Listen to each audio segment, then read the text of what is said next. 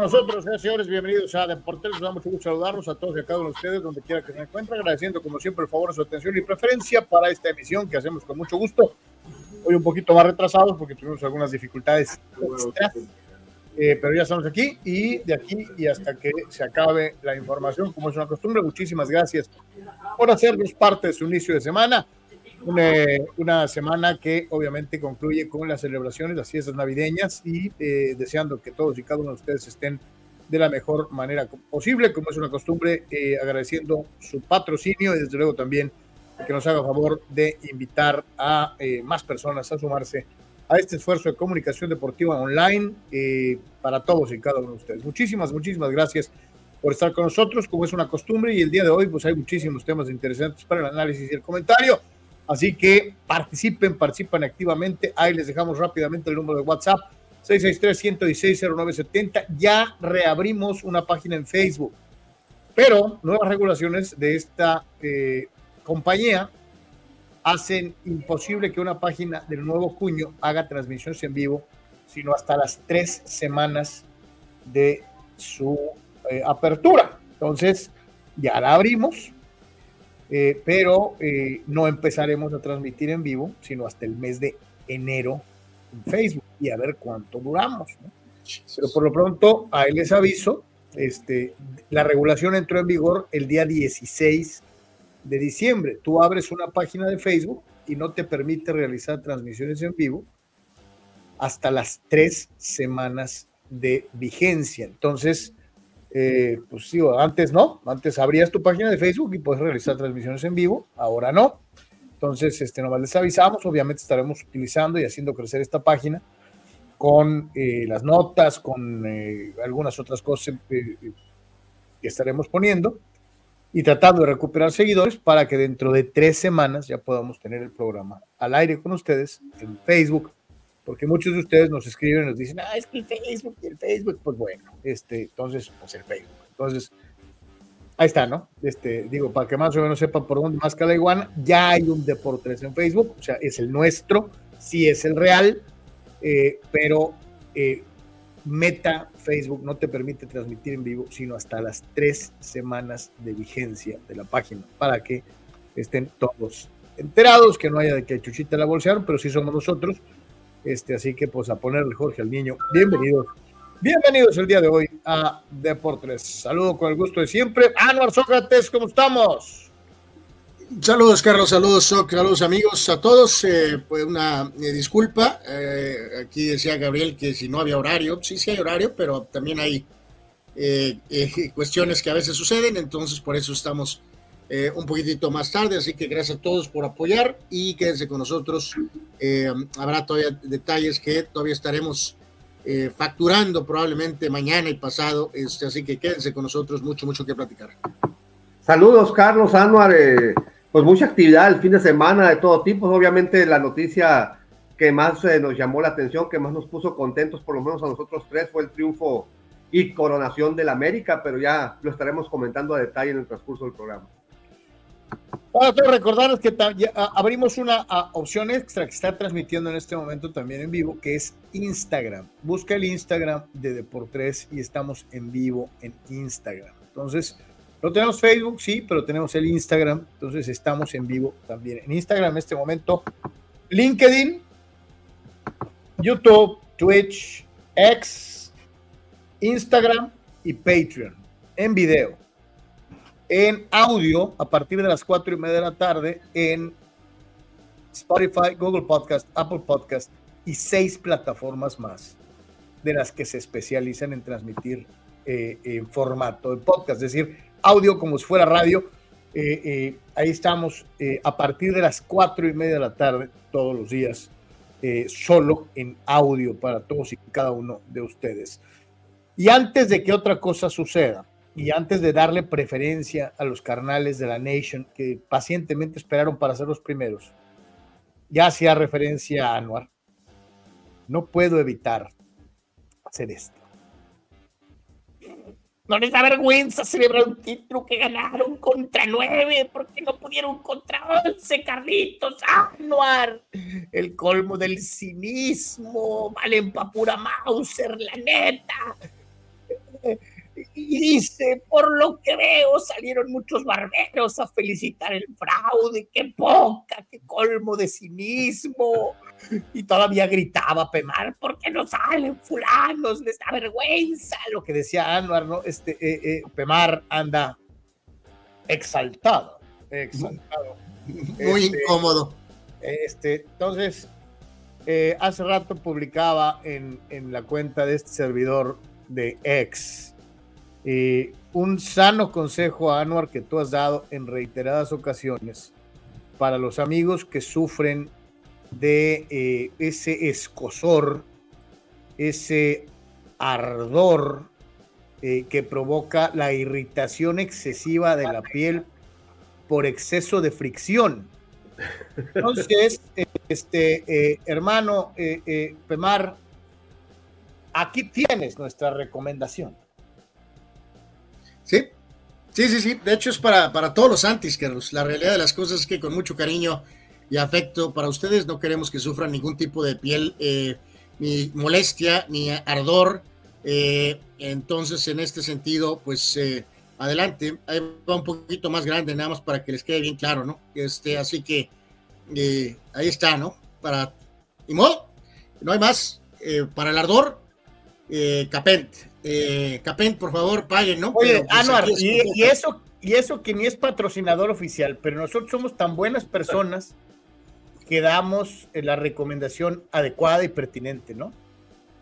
Absolutamente, ¿no? Así que para todos los antes ahí está con mucho cariño. Eh, si ustedes recordarán, vamos a usar ni siquiera más atrás, lo más reciente, tomamos y comimos todos los americanistas centrados o radicales o villamelones eh, toneladas de shit en los últimos torneos, ¿no? Pero toneladas, literalmente, ¿no? Pasó con Solari, eh, pasó con el Chicotazo, pasó con la debacle del bulto ese entrenador, intento entrenador, eh, comimos toneladas de shit. ¿Y modo? Ahora toca del otro lado, no hay más. O, como, un comercial de esos antiguos de televisión, en la casa y la oficina. Compre usted vitacilina o pomada la campana, porque son de una generación todavía más anterior, ¿no? O sea, si está más grave, pues te pescovite, ¿no? Exacto. hay, muchas opciones, ¿no? O, ya si, si quieren aumentar el nivel, marihuanol. Bueno, si ya, es. Ya, anda, si necesitas que se te duerma el DC, ahí está eh, eh, el marihuanol que no se raja. Así que, pues señores, a lo que truje chencha, eh, obviamente, y haciendo referencia rápido a algunos de nuestros amigos, obviamente Gerardo Atlista López le quiere saturar a Anuar por el Black Panther. Dice, hago referencia a un evento que pasó aproximadamente seis o siete meses atrás, donde aquí el presidente señor Anuar Ye me dijo que Quiñones era uno más. Déjame te digo algo, Anuar. Quiñones fue la figura del AME, dice Gerardo Atlista. Bueno, a ver, vamos a bien en claro, ¿no? A diferencia de este señor que está aquí a mi lado, es, es un insulto, Gerardo, a ver, hazte para atrás otra vez. Eh, ahí, ahí, ahí. Perfecto. me, disculpo contigo, Gerardo Atlista López, por el tema de Black Panther hasta un límite, ¿no? O sea, si lo que tú quieres que te digas que es mejor que Mbappé, no va a pasar. Pero evidentemente, sí fue evidentemente una pieza definitiva. Para eso se le contrató a ese señor y lo hizo. Así que sí, este, eh, si bien yo estaba feliz por su llegada, sí tenía cierta mesura. Eh, tú no la tenías, dijiste que nos iba a llevar al campeonato y pues de alguna forma, por supuesto que así sucedió. Dani Pérez Vega, como siempre centrado, felicidades a los americanistas, fue un merecido título, los antirradicales seguirán con lo de la expulsión, pero fuerte o no fuerte, hubo un contacto por agresión y ahí muchos árbitros sacarían la roja. Eso es lo que no les cae el 20 a 2 que 3, ¿no? Este, eh, el concepto de lo que es. Y además si hay contacto. es una agresión. Una agresión se tipifica reglamentariamente como roja. Tan, tan, quítense de cosas, ¿no? O sea, explicaron un poco mejor, porque decían, no es tanto el contacto o la fuerza del contacto, es que el balón ya está fuera de la cancha. No, Pero no la abandona el terreno de juego y es pelota para Tigres.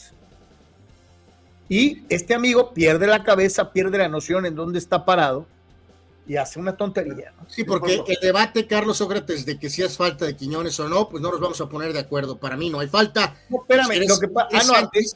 Están, por, Pero yo no, lo que quiero puntualizar del movimiento de este señor, Carlos, es que eh, por lo que ha pasado los últimos días, se aventó un Draymond Green, Carlos. En pocas palabras. Se aventó un Draymond Green o sea, espérame, nomás para, nomás, es otro deporte y es otro concepto. Y digo, hay distancias. Raymond Green es un figurón multicampeón del básquetbol de la NBA. Es un figurón, porque lo es. Nos caiga bien, nos caiga mal, lo que sea, es parte importante del triunvirato que le ha dado a los Warriors. De la dinastía, Warriors. Muchos campeonatos.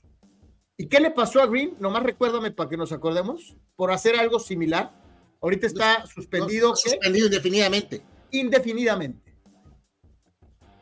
Y ahorita me va a decir, ¿qué, tiene que ver eso? Pues porque es idéntico. Sí, el movimiento, o sea, el hecho es perder la cabeza, pues perder la cabeza, ¿no? Perder la cabeza a pretendiendo que no parece una agresión. Cuando perdiste la cabeza, te ardiste, perdiste la cabeza, haces un movimiento de agresión pero dices que no lo hiciste. O sea, por favor, sí, lo hace. Claro. Pues, pues, lo mismo. Entonces, ¿por qué en el básquet lo vemos de una manera y en el fútbol de otra? O sea, es una agresión es una agresión en el americano, en el base, en el soccer, en, cualquier deporte. Una agresión es una agresión. Tan, tan. De hecho, tuvo las dos agravantes: la intención y la ejecución. el partido, tío, ¿por qué se hizo? Eh, lo hizo en la final de hace años, Carlos. ¿Por qué se hizo expulsar también eh, Nahuel? En el momento de la acción esa. ¿Qué andaba haciendo ahí? No tenía nada que hacer ahí. Él tenía que estar en su área. Eh, ¿Por qué se hizo expulsar ayer otra vez? No, se supone, dio, una, dio una explicación razonable Ricardo Antonio La Volpe y decía que al quedarse con uno menos, habían adelantado a Guido para, para, para, para clavarse como, como un mediocampista extra y que eso obligaba a Nahuel que de por sí siempre juega adelantado, a jugar 10 o 15 metros más adelante en la función de libero. No, por eso se da el mano a mano. Pero no todavía con la diferencia que estaba en el, marcador. No todavía. No todavía. No era momento de salir a tres cuartos de cancha pegado a la banda. No había razón. Sí, yo también pienso que es una exageración. Estaba viendo el, partido. Todavía ahí tenían manera de haber intentado algo. Ya llegó él y acabó el remate final. Estaba viendo el partido con un aficionado de Tigres, aquí en casa, y él, me y él le nació. Me dice, otra vez. O sea, cuando pasa la acción de Nahuel. O sea, un Tigre diciendo otra vez, que ya había pasado en 2014. Este, eh, y sin contar, ¿no? O sea, lo de siempre con él, ¿no? Extraordinarias atajadas, extraordinario arquero, pero cuando Tigres pierde cada torneo, Carlos, eh, cuando pierden, es lo mismo, ¿no? O sea, no, no puedes, no hay justificación que seas argentino, competitivo, no, no justifica que cada eliminación pierdes la cabeza, pierdes la cabeza como completo, ¿no? O sea, no tiene nada que ver si eres muy competitivo, si tienes mucho carácter o no, ¿no? Entonces, todo lo bueno que haces, lo manchas, ¿no? Todo lo bueno que haces, lo manchas, ¿no? ¿Tú cómo lo viste, Sob? Eh, en, lo de Nahuel se me hace que es demasiado protagónico, incluso después de la expulsión, hace que su equipo pierda siete minutos entre alegando, entre que se sale y no se sale, entre gritándole a la porra, es decir, es demasiado protagonista, demasiado eh, egoísta en cuanto a su imagen y su presencia dentro de la cancha. Ni a, ni, ni, a Guiñac le hacía caso y Guiñac es el líder. Eh, falta innecesaria, obviamente, segunda amarilla indiscutible. Y, y estoy de acuerdo con Anuar, este, este el partido estaba 1-0, con, sí, con 10 Tigres, pero si se replega Tigres y defiende, se acaba el primer tiempo extra, podían venir a empatar en el segundo tiempo extra, pero dejando a Nahuel, dejando a Tigres con dos menos y con un portero suplente que no había jugado, pues es, obviamente era esperarse que el América fuera por más. Era, era, era, muy difícil. y yo lo voy, a, lo voy a dividir rápidamente bajo algunas circunstancias, esperando desde luego que eh, ustedes también añadan eh, lo que ustedes piensen. Eh, le gana el tiro Robert Dante Siboldi a Giardini en el planteamiento del primer tiempo. Creo que el, planteamiento de Tigres fue magistral y la ejecución en la cancha fue aún mejor. Nos puede gustar o no nos puede gustar el estilo de fútbol que despliega Tigres, pero es efectivo y Tigres y, y, y reitero, Siboldi le gana la partida eh, eh, eh, táctica a Giardini, el equipo de Tigres tal vez llegando menos, pero haciendo patente la peligrosidad de sus, de sus elementos. América, América no hallaba la forma de poner a Carioca haciéndole espejo a, a Fidalgo seca completamente a, al español durante todo el lapso del primer tiempo. Eh, a donde se movía uno, se movía el otro, no había posibilidades de apertura. Eh, eh, el, equipo, el equipo de Tigres copa las salidas de manera muy correcta. Los laterales americanistas se quedan casi todo el tiempo atrás de media cancha, especialmente el lado derecho. Y parecía que Tigres con el colmillo, con la experiencia y con un muy buen trabajo táctico de Siboldi, tenía la América de los... Con todo y que América, merced de grandes eh, individualidades, de buenos momentos, había obligado a Nahuel a eh, hacer un par de atajadas importantes. Una de ellas inobjetable, que es el tiro de Valdés, que va al mono, eh, pero va al mono porque Nahuel recorre muy bien el arco, muy, muy bien el arco. Nahuel camina sobre su raya, ni se adelanta ni se atrasa. Eh, eh, el tipo hace todo como, pero con presión relojera y está en el lugar en el que tiene que estar para evitar el que pudo haber sido el primer gol del América. Después ahí veíamos un, un estilo de esa jugada en donde, en donde Quiñones pudo haber rematado de cabeza y le echó a un lado la pelota le quedó retrasada. No podemos decir que el Black Panther sea Marco Van o que sea un gran rematador de cabeza. Es un jugador con mucho mayor habilidad en sus eh, extremidades inferiores, en las piernas, que con la maceta.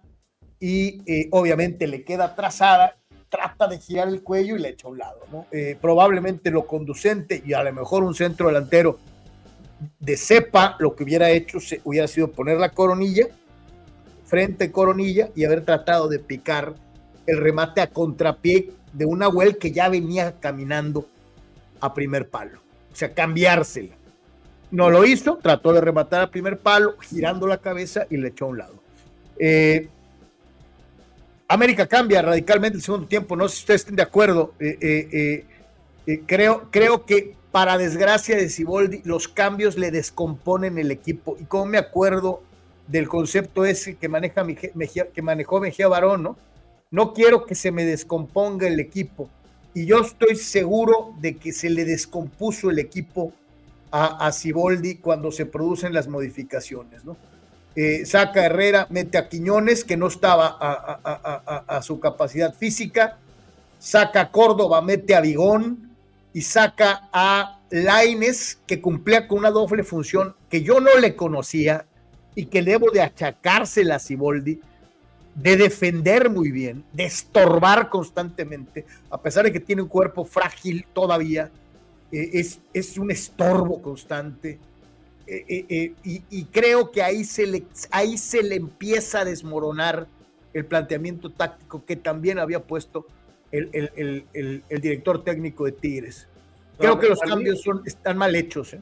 Laines nunca debió haber salido. Era, era, uno de los hombres que más estaba inquietando a la América, tanto a la ofensiva como a la defensiva. Es decir, eh, Laines estaba recuperando balones, distribuyendo, era muy rápido por la banda y este y, creo que lo malo ahí que es que el, el, el, este, eh, el, tipo este se vuelve por él no eso fue mortal pues no ¿Sí? Eh, y ahí está Cuauhtémoc que estaba ahí en los festejos con todo. Y uno de sus cambios Sepúlveda, entra por la N y pues se hace expulsar literalmente de manera prácticamente instantánea no Fulgencio.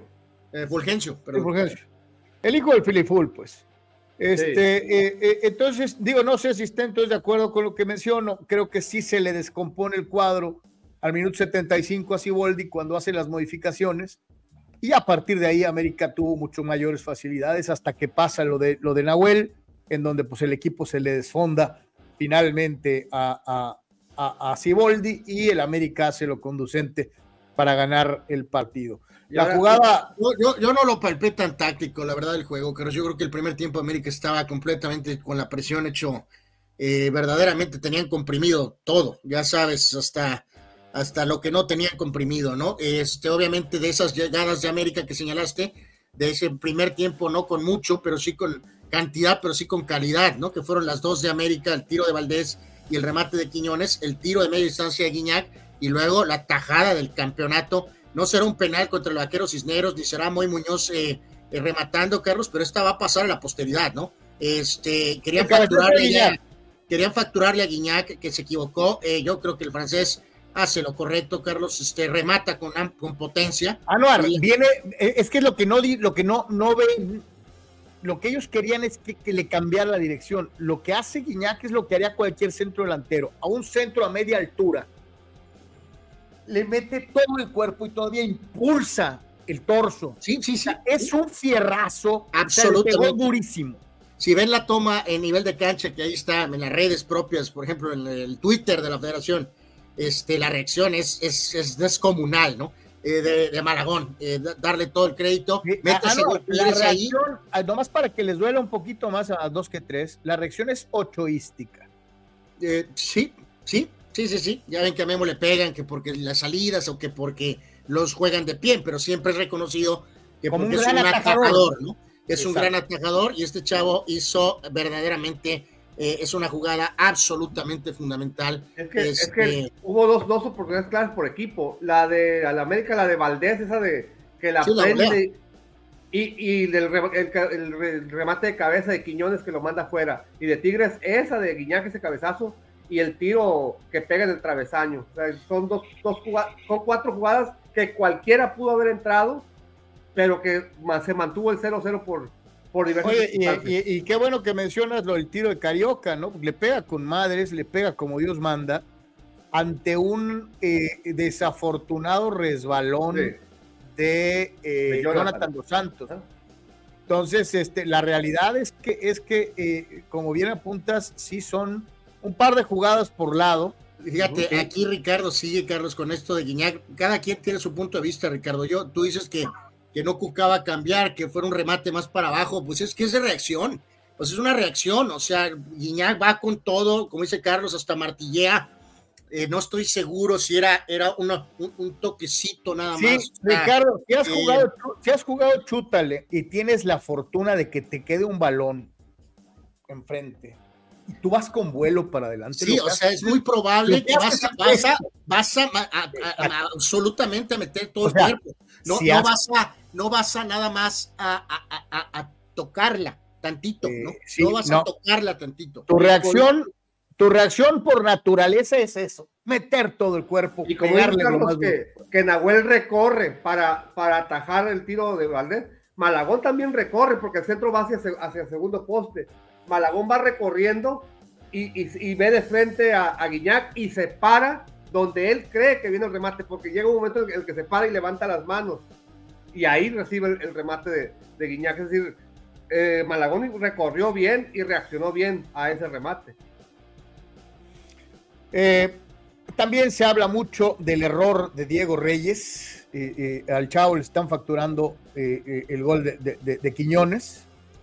Este, y yo no estoy tan cierto. Creo que sí hay una equivocación, pero no es, no es, no es el, no es que Diego, no es Diego Reyes, e, es lo bien que lo hace Quiñones. Pues o sea, si hay un error, es un error, pero no, no es un error de crucificación, pues, pero no, no, pero es que de veras hay varios que hablan. Fueron eh, a la yugular, ¿no? Porque no es un jugador eh, que cae bien, pues no, no es un jugador simpático, ¿no? O sea, esa es la realidad, ¿no?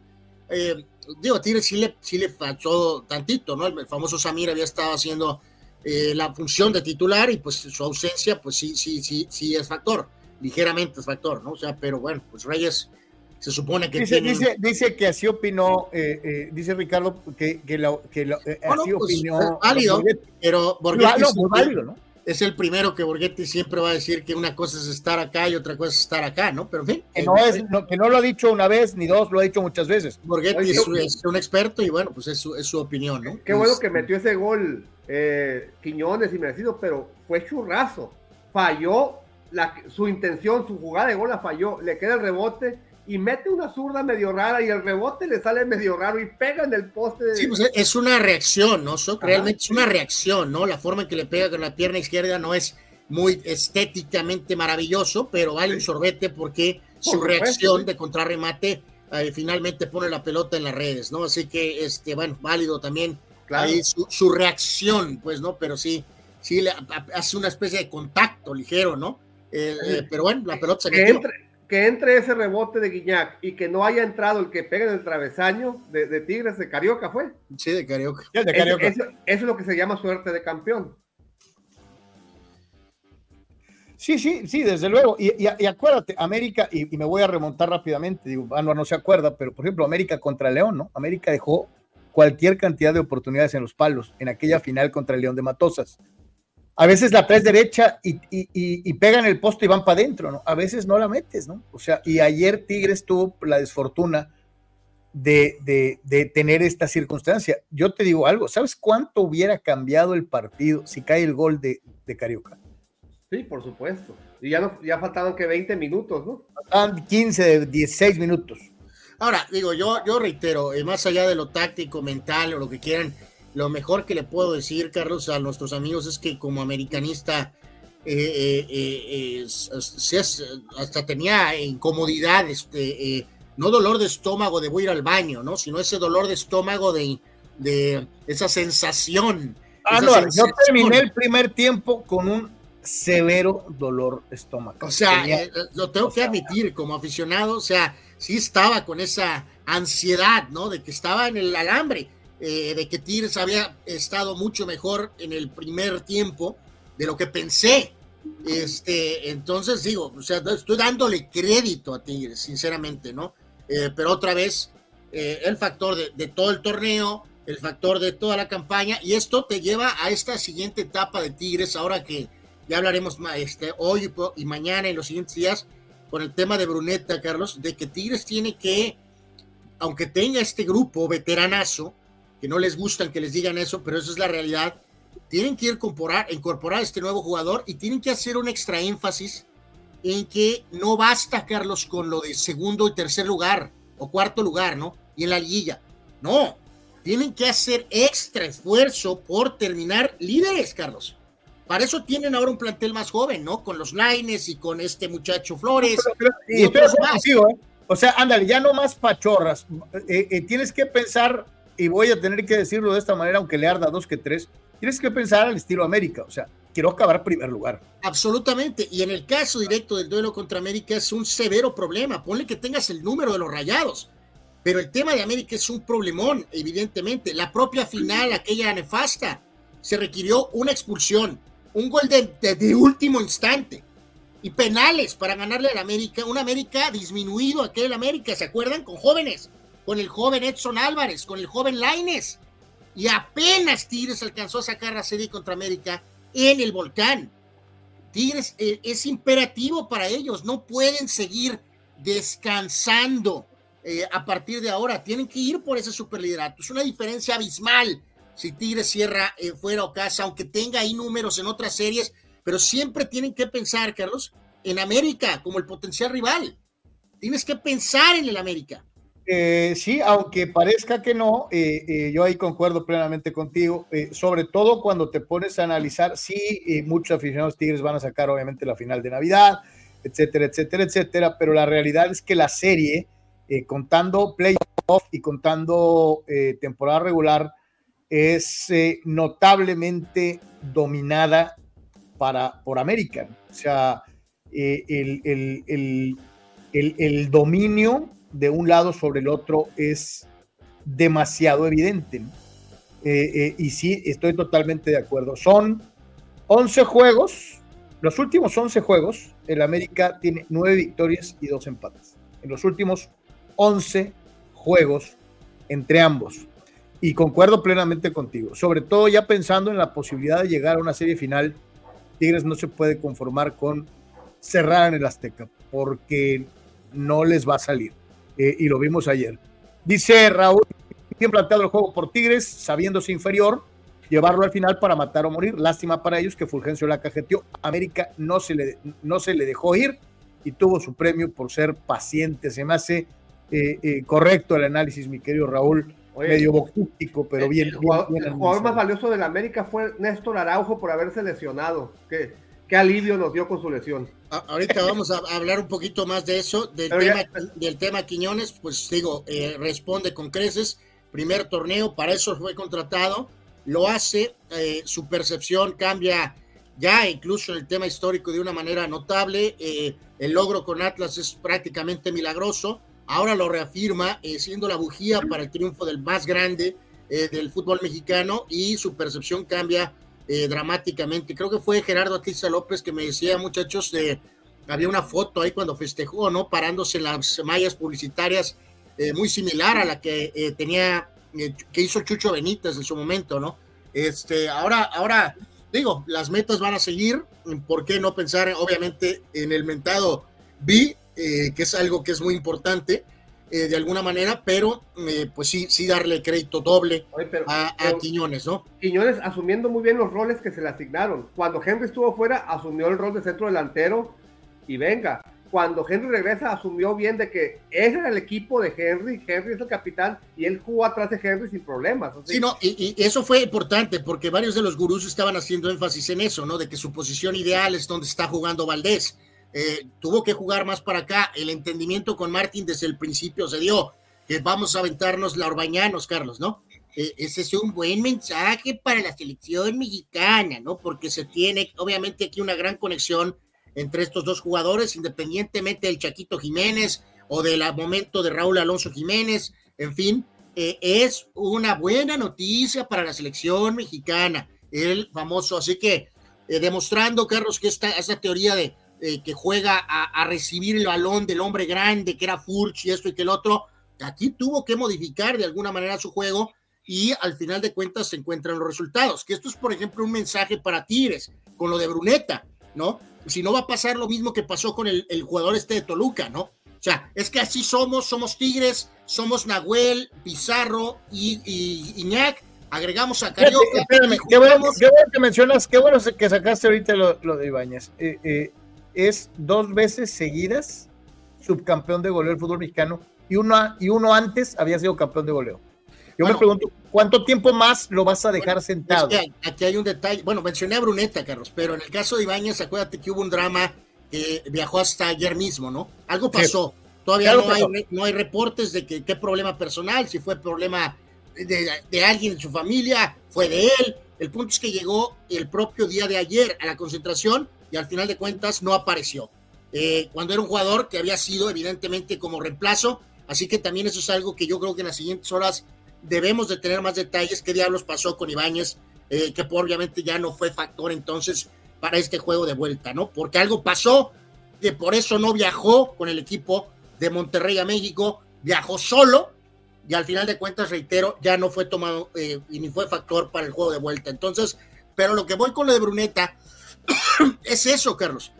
Quiñones es la prueba de que, ok, vengo como dos veces campeón y vengo con ese sistema de Furch me baja el balón y ese espacio largo y así es donde yo rindo. No, aquí el América tiene otras características porque tiene a se acomodó de alguna forma, no es que sea su lugar ideal, pero se acomoda y ve nada más el aporte que tiene.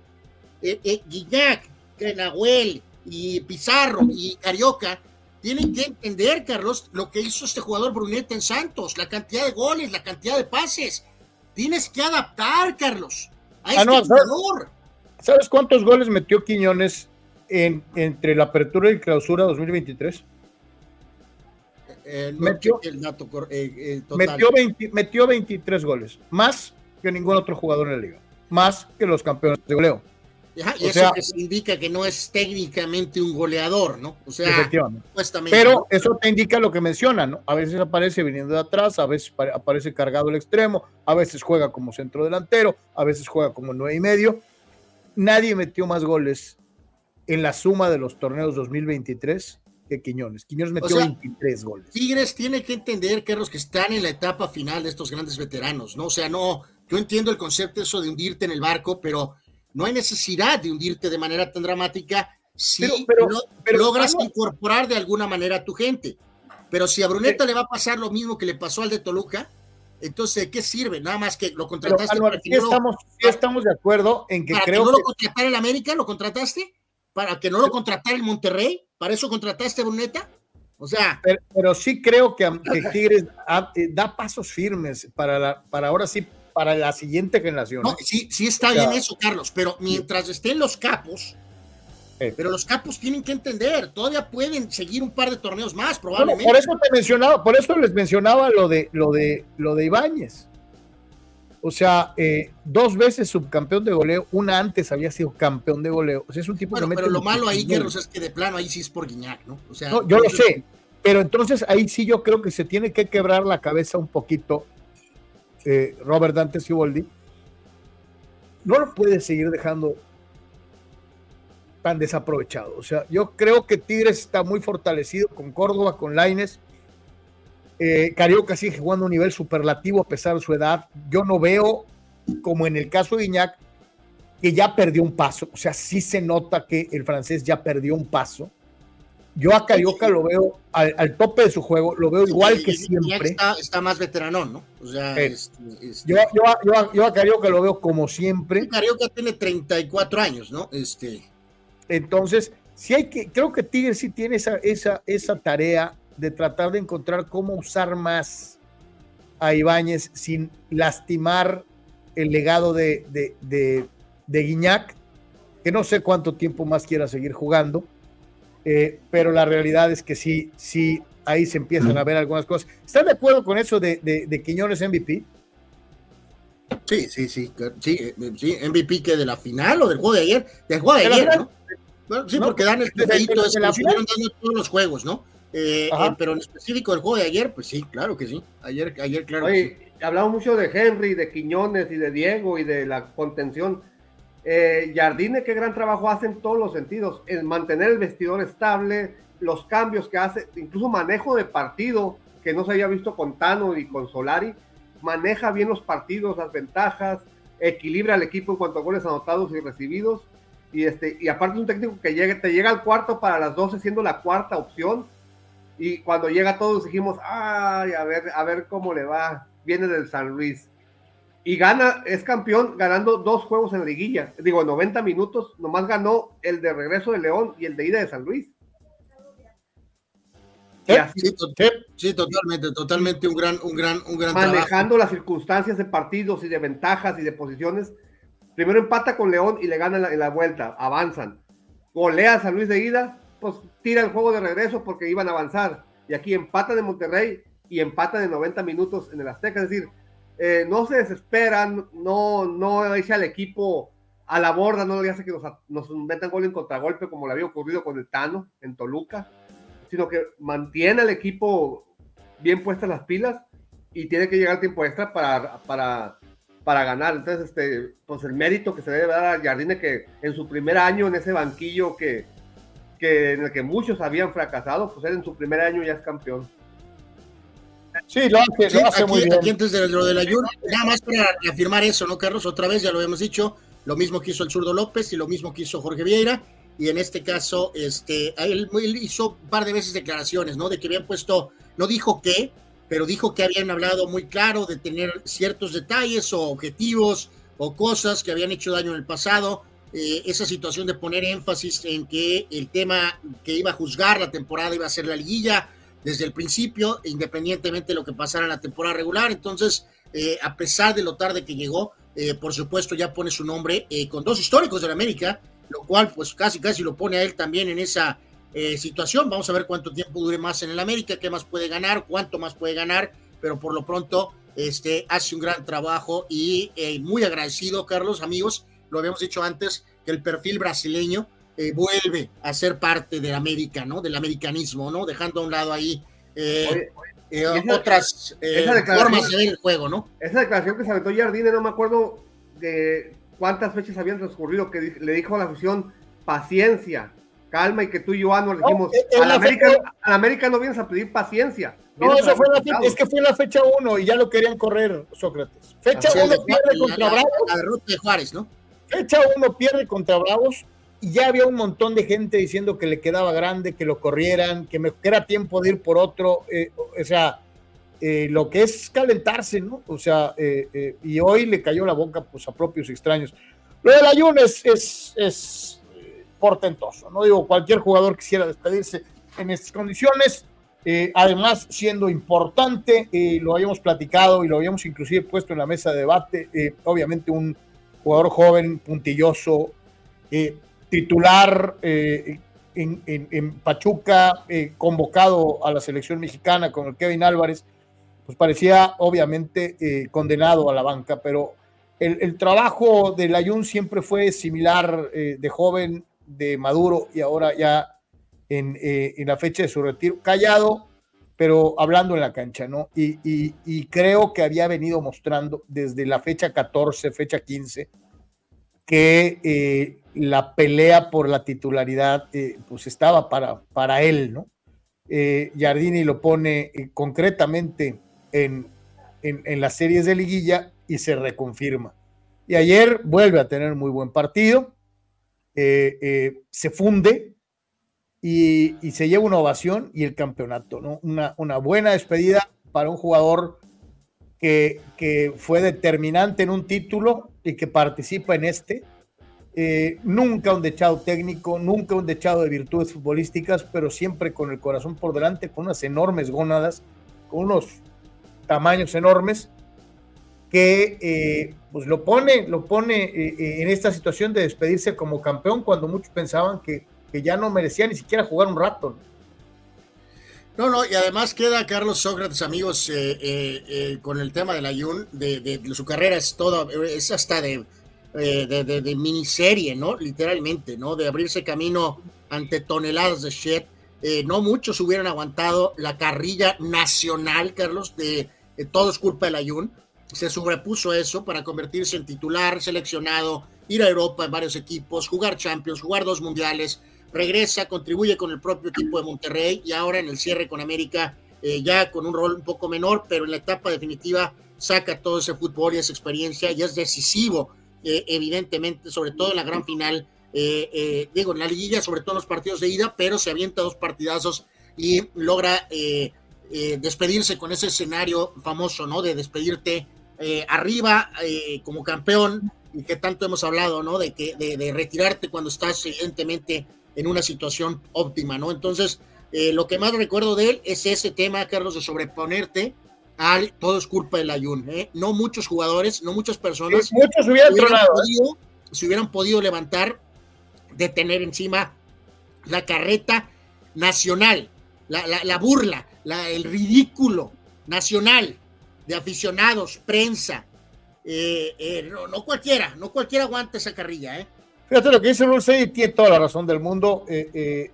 Y, y, sí hay que darle un enorme crédito, ¿no? ¿A qué hora se van a disculpar por voltear a Santiago Baños durante años? ¿Que ya le van a dar algo de crédito? sí, pues eh, sí, supongo que a lo mejor eh, creo que es decisiva, sí, de alguna manera, la parte administrativa de Iñárritu, eh, amigo Rulseyer, más reenfocando, Carlos, a Baños a el tema futbolístico y a tener un contrapeso en la directiva americanista, pero le rompe por completo el candado Miguel Herrera. Entonces, sí, las cuentas las hacemos al final. Cuando tuvo que hacer hecho pedazos Baños, fue hecho pedazos correctamente pero ahora eh, al hacer las cuentas al final, como dice el Túrico, este, pues se lleva también todos los, los, méritos, pero sí fue muy importante, Carlos, que nivelaran ahí la directiva, creo, un poquito, al tener, a ponerle a Ñarrito a un lado, ¿no? Eh, eh, para que estuviera checando bien todo lo administrativo de alguna manera, ¿no? Le salió la jugada de, de, Jardines, o sea, se la jugó por, la, por las prisas, por la desesperación, por, por las premuras no, pero, Pero, espérate, fíjate, fíjate, lo dice con toda justicia eh, eh, Dani Pérez Veda y explica un poquito lo que estás diciendo. So. Curioso, Giardini se ganó el trabajo con América tras un juegazo del San Luis en el Azteca en cuartos de final hace seis meses. Y de seis meses después es campeón ahí mismo con el equipo contrario. ¿no? Sí, claro. Y gran mérito de Baños de cuando estuvieron disponibles Kevin y, y Quiñones, ir por ellos y traértelos. Es un gran mérito. Y ahí, este, eh, pues reiterar, ¿no? Reiterar, este, en el tema de, del técnico, eh, que, aparte tiene, tiene, era, era importantísimo el, manejo, ¿no? hacer énfasis, ¿no? Por ejemplo, eh, por cómo sí estaba conformado este plantel americanista, que sí estaba bastante profundo, al grado de de veras rivalizar o superar a los regios, a los dos regios, y era sumamente importante cómo manejaba el vestidor, ¿no? Cómo manejar ahí los minutos y al final todo lo sacó, aparentemente todo lo sacó ah, bien. Eh, ¿Y te acuerdas que Malagón llega a la América para hacer banca de Jiménez? Bueno, nuestro pobre compa Jiménez, pues de veras que sí que cuando de veras. No, bueno, ahí recogió su, ahí recogió su medalla y lo vimos en la ceremonia, ¿no? O sea, digo, pero esta es otra, ¿no? Y es una que me recuerdo mucho de mi carnal, que siempre la menciona tenemos una buena y una mala. La mala es que vienes de banca, la buena es que es de Jiménez, o sea, le puedes quitar el puesto muy fácil. Y así fue. Eh, eh, este, el pobre sabía eh, que con Maragón, con la proyección que él ya tenía de portero top joven, pues él sabía que tenía, debe de haberlo sabido, ¿no? Que tenía margen mínimo, y pues dicho y hecho, ¿no? La primera cajeteada, me lo chisparon, ¿no? correctamente, obviamente. claro, por supuesto. Dice un viejo axioma deportivo que nunca armes a tu principal enemigo, ah. nunca le des armas a tu peor rival. Y el caso de eh, el zaguero Lichnowsky, pues tiene que ser destacado. Y no porque sea Franz Beckenbauer renacido, o Ronald no, porque sea Alfredo Tena, Carlos, ni remotamente. O, Daniel Pasarela, ¿no? Eh, sino simple y sencillamente porque el chileno Lichnowsky fue importante eh, dentro de lo que fue el desempeño de América y curioso, su sueldo lo paga Tigres, ¿no? Eh, eh, hace una temporada defendía los colores eh, regiomontanos, ahora está con América y es campeón con América ganándole a Tigres. Uno de sus casos para la araña, ¿no? No, no, y además lo notamos, Carlos, la, incomodidad que causó, porque viste quiénes fueron los jugadores que más increparon a, a, Carlos. Guiñac y Pizarro. Guiñac y Pizarro son los que estaban verdaderamente fúricos con Lipschnowski. Eh, ya lo decías tú, no es Alfredo Tena, ni mucho menos, no es Oscar Ruggeri, pero vino a, como decía Sócrates, está la lesión de Araujo, que había sido una decepción brutal. La verdad, a mí me incomodó tanto porque yo sí tenía expectativas de Araujo en su regreso de Europa, no había funcionado, y entonces todos habíamos cuestionado a Cáceres de alguna manera, y curiosamente la temporada se empieza a sentar cuando aparece jugando con el muchacho Juárez, Carlos. Cuando Lichnowsky llega, inmediatamente lo ponen con Juárez, el chaval, y sacan partidos muy importantes. Ya después Cáceres cierra mucho mejor el torneo, impulsado por sus convocatorias Uruguay, donde incluso marcó a Messi, que esto y que el otro, pero al final es un rol valiosísimo el que tiene Lichnowsky eh, al eh, eh, llegar y asentar de alguna forma esa defensa central de la América, que era un tema este, toral. Digo, vamos, podríamos ir con cada uno de los jugadores de América, hoy estamos ahorita hablando de algunos, pero este sí es un caso y sobre todo, lo platiqué el otro día, Carlos, haciendo el ejemplo de la NFL con lo de Charles Haley, no es eh, Charles Haley, pero incomprensible, Carlos, que Tigres haya enviado a este jugador. Lo de Córdoba, eh, porque estaba Herrera y pagaron una feria fuerte, entiendo que América dijo, no creo ya en este muchacho, te mando a Tigres porque Tigres me pagó un dineral. Eh, Laines pedía las perlas de la Virgen, sorry, igual que Diego Reyes, y Baños dijo, no, no, no te voy a pagar una fortuna porque quieren volver a la América. Tigres paga, váyanse a Tigres, ¿no? Pero este es un error de la directiva de Tigres brutal. No puedes mandar jugadores a ti, de Tigres a la América, de Tigres, obviamente, a los mentados rayados, Carlos. Estás armando al enemigo. Oye, eh, eh, pero para, desde la óptica de Tigres, eh, América les quitó un estorbo. No, no, no, no era titular. no te puedes arriesgar, Sok. No te puedes arriesgar bajo ningún motivo. O sea, te entiendo lo que me dices. Era, era un jugador que por X o Z cayó de gracia, lo querían fuera. Todo indica que había rompimiento con los pesos pesados del vestidor. Pues mándalo a los cholos. Mándalo a los cholos. Y tenían problemas también con, el cupo de extranjeros y eso. es como si, es como si voy a tu casa y, y te digo, oye, ¿qué me puedo llevar de aquí? Y me dices, toma, llévate esta bolsa de basura y te ríes de mí porque me diste una bolsa de basura, pero resulta que abro la bolsa de basura y viene algo de valor adentro. Entonces, para Tigres, a Tigres, el América le sacó una bolsa de basura del equipo. Pues esa bolsa de basura, que a la Cenicienta se convirtió en princesa, ¿no? En lugar de ser. Este, algo traía esa bolsa de basura que la... Ah, de nuevo, no es la razón principal, Lichnowsky. Claro, que no. Pero sí es algo que marcó una diferencia y sobre todo cuando te viste la cara con Tigres en la propia final. y nos dice Ramsés, no, pero es que el peor enemigo de Tigres son los rayados, no el América. Eh, mi, querido Ramsés. Es que no deben tenerlo ya sí. No, pero Tigres tiene el nombre del número de los rayados. los rayados nos ven para abajo. Los rayados no son rival de Tigres. Exacto, Ramsés. Eh, eh, Tigres es el papá de los rayados. O sea, sí, señor. Tigres ya no está para la rivalidad regia. Tigres ya es equipo que quiere ser grande a nivel nacional. A nivel Tigres, piensa, Tigres piensa más en ganarle a, Este es el coco. te lo acabo de decir en números. Eh, eh, eh, el, equipo al que, al que Tigres no le puede ganar es al América. Y, en pocas palabras, salvo que pase. A Monterrey ya, ya, lo tiene, dijo, ¿no? O sea, salvo que pase algo muy dramático, Carlos Sócrates, amigos, América va a volver prácticamente con el mismo equipo para el próximo torneo. por eso Tigres ahorita, con la llegada de Bruneta, más una o dos piezas más, no estás pensando en los rayados, estás diseñando un equipo, ni en el Cruz Azul, ni en los Pumas, estás pensando en un equipo que le, para enfrentar al América. Eso es lo que Tigres tiene que tener aquí en el cerebro. Lo que estaba escuchando es que hay dos jugadores del América que supuestamente tienen medio pie fuera, que son Richard Sánchez y el Cabecita. Sí, yo ayer le decía a Carlos eso, que hay rumores de que a Monterrey, nada, niente, nada, ni por una fortuna le mandas el Cabecita Rodríguez al Tan Ortiz, ni tampoco a Richard, a, este, a Richard, no, Espero que no cometan el error. Espero que no cometan el error. Y, que supuestamente hay, pláticas para que Fidalgo se vaya a España, no sé si en segunda bueno, pues si, Fidalgo ya, el famoso maguito de Carlos, si ya hay algo real, razonable, y quiere volver a España, gracias, eh, este, gracias Maguito, y no hay problema, pero, pero no a los rayados ni a los tigres, ¿no?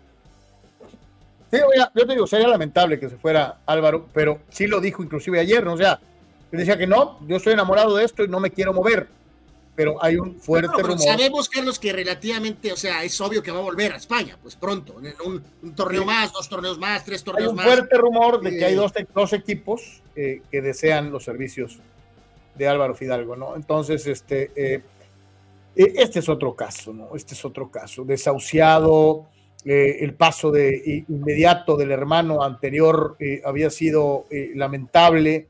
Llega, los dos técnicos anteriores no lo voltean ni a ver. y ahora Giardini le da la la posibilidad primero de mostrarse, después de, quedarse con el puesto y después convertirse en un jugador insustituible en esa dupla con Fidalgo, lo de Jonathan es un caso. ¿eh?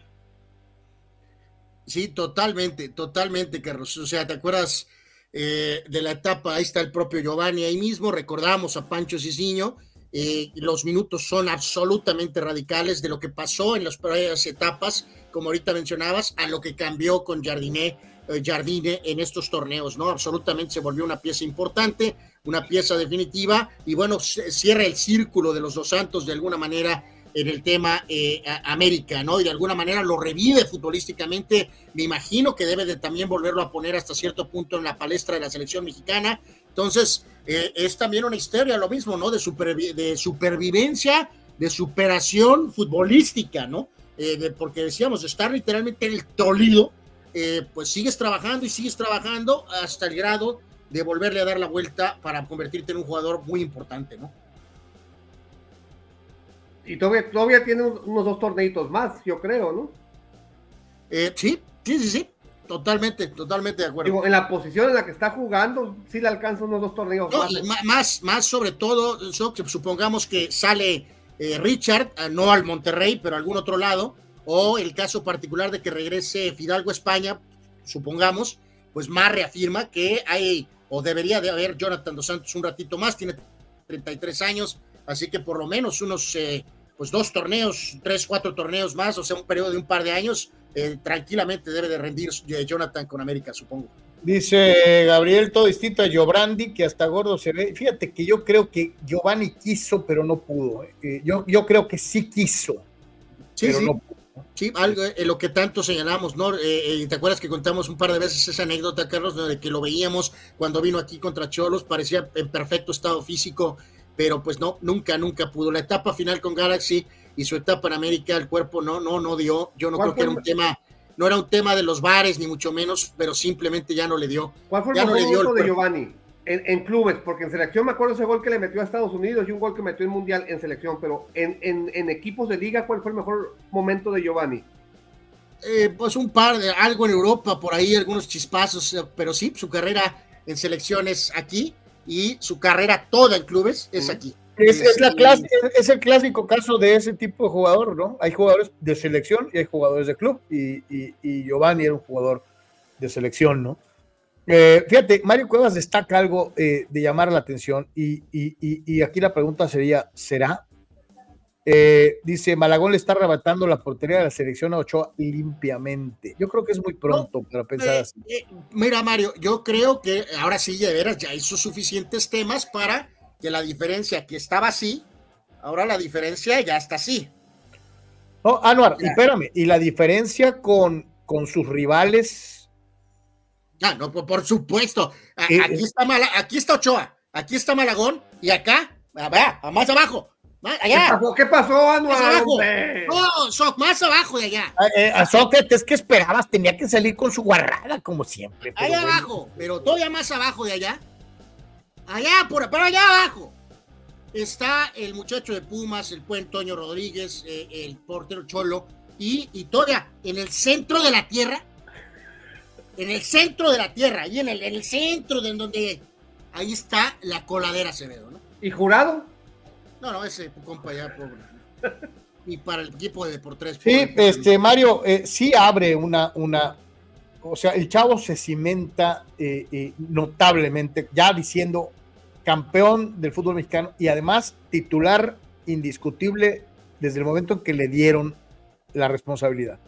Entonces, sí, Mario, este, creo que, que Malagón le puede, le puede, le puede le puede pelear a Ochoa. Eh, eh, todavía no a su nivel, pero, pero de que ya está ahí el siguiente. De que acortó la diferencia, sí se acortó la diferencia. Ya, falta más de dos años para el Mundial.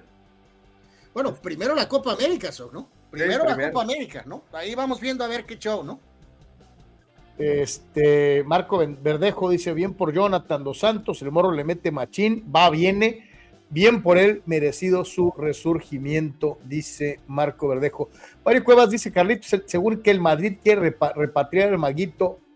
Eh, no, Tengo entendido que es el Sevilla. Uno de los equipos que mencionan es el Sevilla.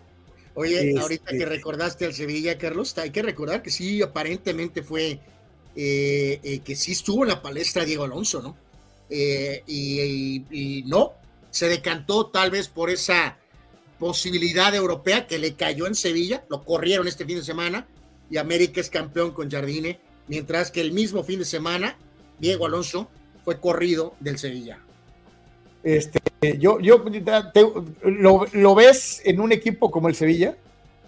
A Diego Alonso, claro que no. O sea, nunca debió llegar al Sevilla. Me, refiero a Fidalgo. Tal vez, tal vez, pero, pero, pero pues. Eh, sería, sería una cosa muy importante, ya campeón de México, y llegar a tratar de ganarse un lugar en España, ¿no? O sea, eh, tratar de ser profeta en su tierra a la inversa, ¿no? Este, normalmente ellos no los exportan, Canales, el propio Fidalgo. Ahora sería muy interesante ver qué tanto madura este, este jugador para volver a la Liga Española después de haber estado en México. ¿Qué tanto valoren allá a un jugador que no mete goles ni asistencias, pero que es muy importante en el desarrollo del juego? Sí, eh, y ahí vemos a, Malagón, ¿no? Veíamos al Checo Pérez ahí muy contento eh, como americanista eh, sí, ahorita hablábamos obviamente de lo importante de la tajada Guiñac. Y, si hay una jugada externa al, tiro al palo de Carioca, es ese cabezazo el que marca la diferencia en la final. Porque en ambos, si cae el gol de Guiñac, yo no sé cómo hubiera sido el resto del partido se me hacía más trascendente el tiro de Carioca porque faltaban 15 minutos, ¿no? Pero si hubiera caído el de Guiñac, hubiéramos visto un partido completamente diferente. Completamente distinto, sí. Completamente diferente. Este, bien por el Chavo Malagón. Eh, eh, eh, además, digo, ustedes todos lo saben, ¿no? Su historia personal es, es increíble. O sea, mencionando de, de, de la familia en un estado de pobreza extrema, de llegar inclusive al grado de comer de la basura, eh, eh, es, algo, es algo increíble, ¿no? Eh, el próximo torneo un montón de técnicos nuevos, A ver cómo, cómo pintan los proyectos. es que se nos va el avión. Sócrates, el torneo empieza en tres semanas. Sí, el, sí, el 13 de enero. O el 12 de enero. Y, Álvaro Fidalgo se convierte en el tercer futbolista español en conquistar una Liga MX. ¿En el qué? ¿Se convierte en el qué? Tercer futbolista español, en conquistar una liga el, torneo mexicano, ¿no? ¿Quiénes son los otros, eh? eh a ver, amigos, eh, échenle trilla por ahí. ¿Quién más? ¿Quién más por ahí? tope de cabeza. A mí me falla el floppy ahorita. Eh, obvio, Fidalgo que nos responde. Este, buenos torneos. Tú y yo tenemos ahí diferencias en la magnitud de la evaluación, pero ha sido un jugador bastante regular. Eh, no hay duda alguna y cumple su ciclo con el América, a pesar de que hace largo tiempo ya se fue la persona que lo trajo de alguna manera, que es, Solari, ¿no? Eh, pero de alguna manera Solari contribuye en algo al eh, haber dejado a Fidalgo de alguna manera.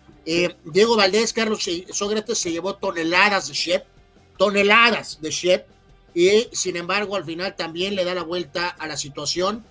sus remates continuos, una y otra, un peligro absoluto. Salió de la lesión, regresó y, y fue valiosísimo que pudiera regresar, Carlos el famoso receso que tanto nos quejamos de alguna manera fue en beneficio de América para recuperar a Valdés. Así que darle crédito al 10 americanista está firmado por lo pronto hasta el 26, a menos que venga una oferta europea de verdad, no va a ningún lado y hay mucho que Valdés todavía puede aportar. Y si bien fue en una especie de rol de suplencia, Carlos, lo de Rodríguez también fue muy valioso para darle profundidad al ataque americanista. Me encantó ayer, todos querían guardar la bola, y a la primera que pudo, él dijo, no, que guardar nada, así lo decían en la transmisión, fue y refundió el último gol y es muy valioso eh, Rodríguez en caso de una lesión de Henry, en caso de una lesión de Quiñones, eh, es un jugador que no debería de soltar América eh, bajo ningún motivo, campeón, bueno, desde el tema de Santos, Cruz Azul y ahora América calladito ha armado un perfil también de mucho, mucho éxito en el fútbol mexicano. Oye, me puse, ya investigué el dato, Carlos. A ver. Que cuando el fútbol mexicano estaba naciendo hacia el profesionalismo, Isidro, Isidro Lángara, fue Isidro Lángara. y recientemente Marc Crozas. Fíjate, y qué bueno que lo mencionan, ¿eh? porque yo ahorita le estaba dando vueltas a los nombres de los que estaba así como más o menos tenía en la cabeza. Me acuerdo de Pirri y Asensi con Puebla, no fueron campeones. Obviamente me acuerdo de Emilio Butragueño eh, con Celaya, no fue campeón. Me acuerdo mucho de Carlos Muñoz, eh, que llegó a ser hasta campeón de goleo, pero no estoy seguro si Carlos Muñoz campeón en Puebla. No, no, no, pero ni cerca de ser campeón, Carlos. Sí, no, no, ni cerca, ni cerca de ser campeón, ¿no? Eh, obviamente estuvieron Michel, Martín Vázquez, el tema de Luis García, Luis García el español, eh, pero, pero bueno, ni, ni, cerca estuvieron de ser. Este, Oye, Cruzas, eh, es campeón en el Cruz Azul 2000, en el Cruz Azul 2012. entonces son Lángara. son, son Lángara, Crozas y Fidalgo, ¿no? Pues ahí está. Y pues esto es lo más importante, ¿no? la 14, famosa, ¿no? que, pone ya un par de, títulos de separación sobre el, equipo Guadalajara. Eh, ya sabemos que de, dónde cuentas y que si son 18, que en realidad ahora sería el 19, pero bueno, esta es la cuenta más usada y obviamente esto pone en América con los famosos 14 títulos por 12 de Chivas, 10 de Toluca, 9 de Cruz Azul, 8 y 8 de León y Tigres, 7 de Pachuca, Pumas y 6 de Santos y los Rayados con cinco eh, títulos, ¿no? Entonces, bueno, crea esta separación con Chivas. Así que, este, pues bueno, era, era fundamental para América eh, literalmente crear esta pequeña brecha eh, sobre el equipo Guadalajara, ¿no? Oye, que cinco de rayados se me hace muy poco, ¿eh? Pues sí. Pues pero fíjate, no, ni tan, mira, sí es poco, pero es que a muchos se nos olvida, So, que Monterrey gana su primer título de liga eh, hasta los ochentas. O sea, es un equipo tradicional, sí, pero que tardó años en dar el estirón. O sea, eh, eh, Tigres es campeón de liga antes que Rayados. Bueno, por eso, Carlos, pero en los últimos 20 y pico de años, ¿no? Cuando Pasarela rompió la brecha, pues digo, como será el sereno que Tigres que tenga 8 a 5, es severamente problemático, ¿eh? Eh, sí, sí, Monterrey eh, nunca se va a olvidar aquel título histórico en, uno de los torneos cortos antes del Mundial, ¿no? Eh, con el abuelo Cruz al tope de sus poderes, con Reinaldo Gualdini. Ahí es campeón Monterrey por primera vez, 85, 86. Este, Tigres ya había sido campeón y ya había tenido un equipo de época con, con Miló, con, con Claudio Lostanao. O sea, era, era, era, ya Tigres era Tigres, pues era un equipo importante de una u otra manera con figuras de exportación como Jerónimo Barbadillo, con el Vato Batocletti, con Tomás Boy, o sea, ya era, una, ya era un equipo a tomar en cuenta. Y Monterrey no, ¿eh? Monterrey ha batallado horrores este, para poder tener los números que tiene hoy en día de una u otra manera, ¿no? No, este, veo, no veo a Tijuana en ese gráfico, ¿eh? No sé si hay un error ahí. Eh, eh, estar en compañía privilegiada, mi querido con el Tampico, con el Marte, con el Asturias, con los Tecos Guac, con el España. Ahí está el conjunto Club Tijuana Choros, Quintles de Cali. ¿Qué, año? No me acuerdo, ¿qué año fue el de Tijuana, el título? Eh, el, título de Tijuana es en lo que es denominado Apertura 2012. Hace 12, hace, hace 10 años, 11 años. 11 años ya. Sí, 11 años, parece que una década. Una década y, Gabriel, ¿no? Dice, el tercer grande, Toluca. Eh, eh, sí, Sí, sí, sí, sí. Por números, sí, sí. Y lo de Santos es increíble, ¿no? Santos con cinco y nace en los 90. Sí, sí, que Santos esté con tantos años de diferencia con Rayados, encima de los Rayados, antes conocidos como la pandilla, eh, este, eh, pues es severamente problemático. acuérdense el, lema de, Santos Laguna, ¿no? Eh, que, es que pocos años, mucha historia. Así es el, ese es el lema de Santos. Pocos años, mucha historia. Eh, eh, y vaya que la tiene eh, el equipo santista de una u otra manera. Juan Pitones, Toluca y Pumas, los grandes damnificados por el cambio de reglamento para las finales, gracias a las televisoras, hablando de jugar fuera de su horario habitual y tiene toda la razón. Dice, y, mañana hablaremos más, Carlos, pero obviamente pues también Cáceres también se tomó toneladas de shit y reitero, acabó cerrando siendo un jugador importante. Luis Fuentes, Luis Fuentes, el gran veterano, estabilizó por completo ese lado izquierdo, ya que Reyes nunca dio el, eh, como dicen por ahí, que el centavo para el peso. Y eh, evidentemente, Carlos, digo, Sendejas muy gris en este cierre, y obviamente el propio Rodríguez que se lesionó, pero bueno, fueron jugadores que ahí estuvieron intercalando. Leo Suárez tuvo algunos momentos importantes durante el torneo cuando se le requirió, eh, pues básicamente de la gente de América y eh, ni mucho menos podemos dejar de mencionar, Carlos, hablábamos de que hay varias eh, historias de vida aquí, lo decías tú lo de Malagón, Carlos, de dónde sale y dónde está el tema de superación del propio Jonathan, el tema de la Jun y la historia de Henry Martin. Lo de Henry Martin es increíble. Otra vez va de nuevo eh, de, sus comienzos a donde está ahorita, al portar ese gafete, acabar siendo uno de los que levanta la copa. Lo de Henry Martin es increíble, es increíble. Dice César Sánchez, honor a quien honor merece. Hay que recordar que César Sánchez es Dale Rebaño, eh, nuestro carnalito de Chivas. Honor a quien honor merece. América fue el mejor equipo en el 98% del torneo. Enhorabuena. Por un momento sentí que Tigres podía, sobre todo con un primer tiempo equilibrado. Pero el AME fue mejor en la serie, dice César. Eh, así que bueno, pues ahí está. Mi querido César, qué bueno. Tú eres un chiva centrado eh, y que reconoces y que no andas buscando el ruido del chicharrón. Porque, ah, como me han escrito amigos de Guadalajara este, diciéndome que, o sea, inventándome mil cosas, o sea, mm, mm, lo que es, es, ¿no? Este, tan sencillo. Gabriel Narváez, qué bonito ver a Fidalgo llorando con eh, el título. Él sufrió muchos detractores y, y nadie construye fútbol hoy en día como él. Este, es un buen jugador. Aquí me he peleado por Fidalgo muchísimo. y, Vi, una, vi un análisis en el que decían que la falta esta de que originó la expulsión de Fulgencio decían, es que apegado al reglamento sí es expulsión, pero el árbitro debe entender que el manejo del partido, que es una final, que no, o sea, como que se la debió haber perdonado y eso haría grande al árbitro. Brincarse al reglamento haría grande al árbitro, o sea, ¿en serio? Sí, eh, eh, fíjate, y no es, eh, tiene razón, qué bueno que lo mencionas, ¿no? O sea, no, y volvemos, Carlos, a otra historia, por más que sea de la América. ¿Qué pasó? ¿De qué?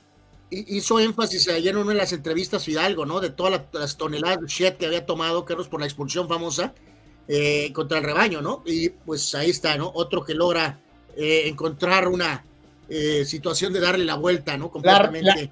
La, la, redención, la redención de Álvaro, ¿no? O sea, de una u otra manera. Sí, no, recuerden, recuerden cuántas toneladas de shit se le lanzaron y ganadas, ¿no? Porque esa fue una expulsión que perjudicó eh, terriblemente al equipo y le dio la vuelta, ¿no?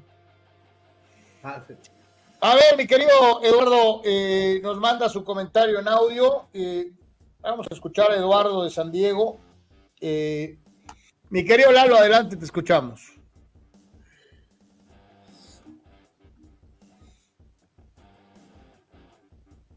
A ver. Tecnología, Carlos, tecnología de punta esa tecnología. Esa tecnología que no. Hay, que, hay que hacer énfasis, Carlos, que mañana estaremos hablando de los invitados eh, mientras, lo, tienes el audio, que fue, eh, no hay la separación de tiempo, por supuesto, que existe con la NFL, pero. A ver. Muchas buenas tardes. Oigan, pues contento por que América campeón, merecido. Eh, digamos que me da un me hubiera gustado que hubiéramos ganado de otra mejor manera, un poquito más contundente. La verdad es que Tigres eh, fue un digno rival.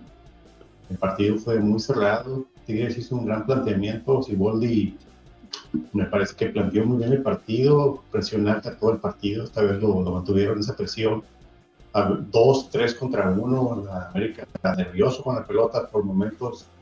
Eh, me parece que le pone a Herrera y cambia a Laines a la otra banda y eso le da, eh, ponen aspectos un poco a, a la Jun, eh, que en este partido sí sufrió un poco más eh, que el partido pasado, tuvo un buen partido y creo que tienes por momentos, pues sí, por, por momentos, de hecho hasta la expulsión, era un equipo que estaba, que nos tenía pues nerviosos, ¿no? O sea, que, si, mira, que se sentía peligroso, que podía hacer el gol tenía cómo hacerlo.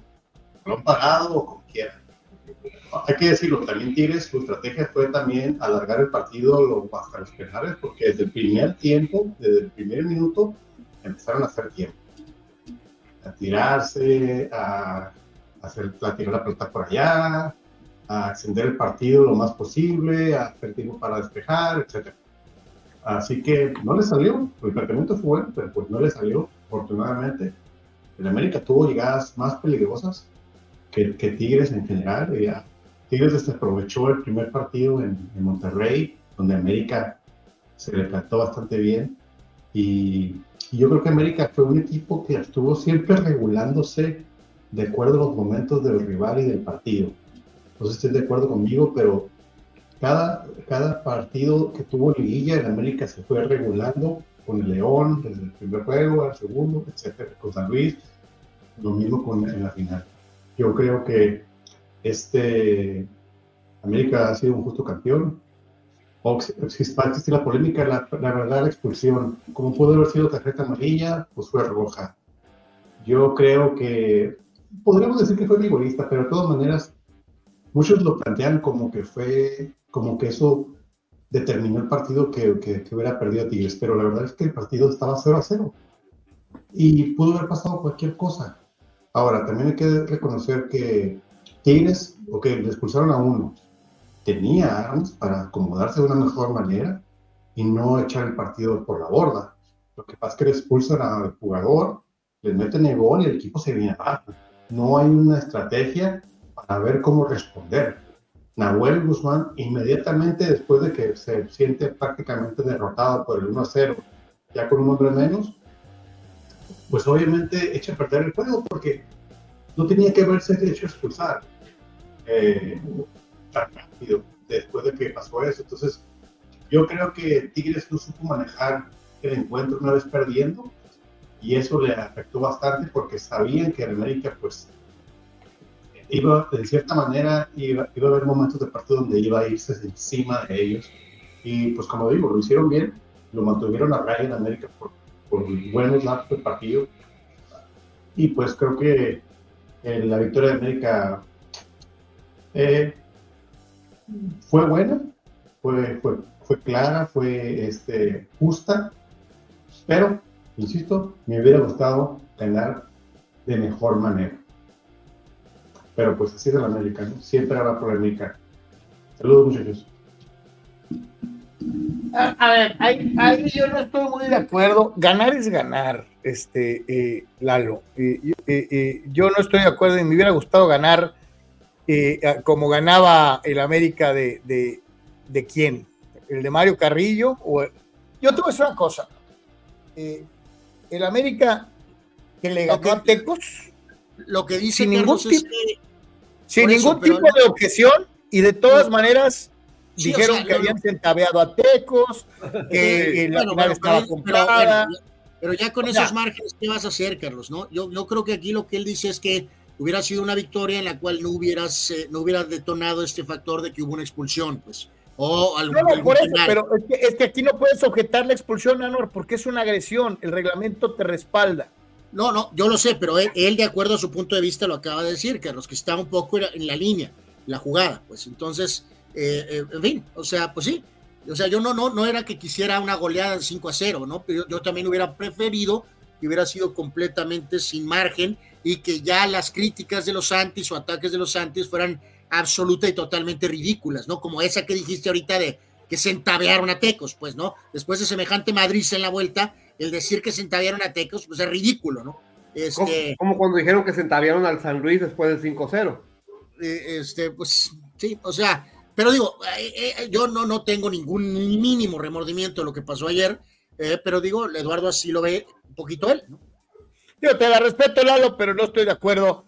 y ahora, bueno, pues de haber escuchado al, buen, al buen Lalo, otro que nos manda su mensajito ya para cerrar el tema de la final, eh, es el buen Fidel Ortiz, ¿no? Entonces, este, que Fidel oh, oh. está preguntando constantemente por qué no aparece el tocayo, eh, señalando que se le abre la escuela eh, cada vez que gana, eh, que, que, pierde su equipo, no aparece, ¿no? Este, pues bueno, a ver, vamos a escucharte, Fidel, te escuchamos, viene.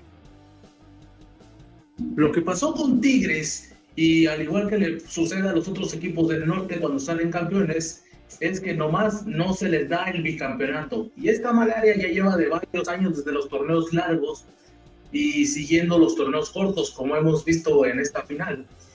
Y el que más intentos ha tenido para romper dicha malaria ha sido Tigres, al menos con esta un par de veces.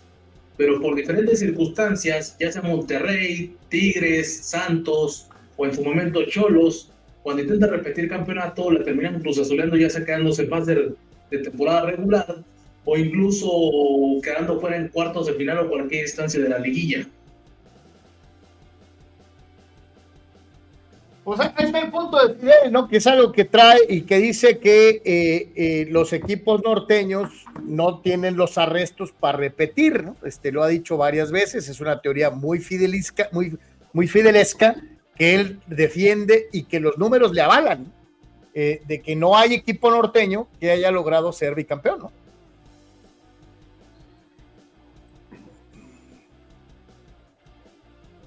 Norteño hablando de Monterrey, porque aguántense, allá mero lo logra Tijuana y también es del norte.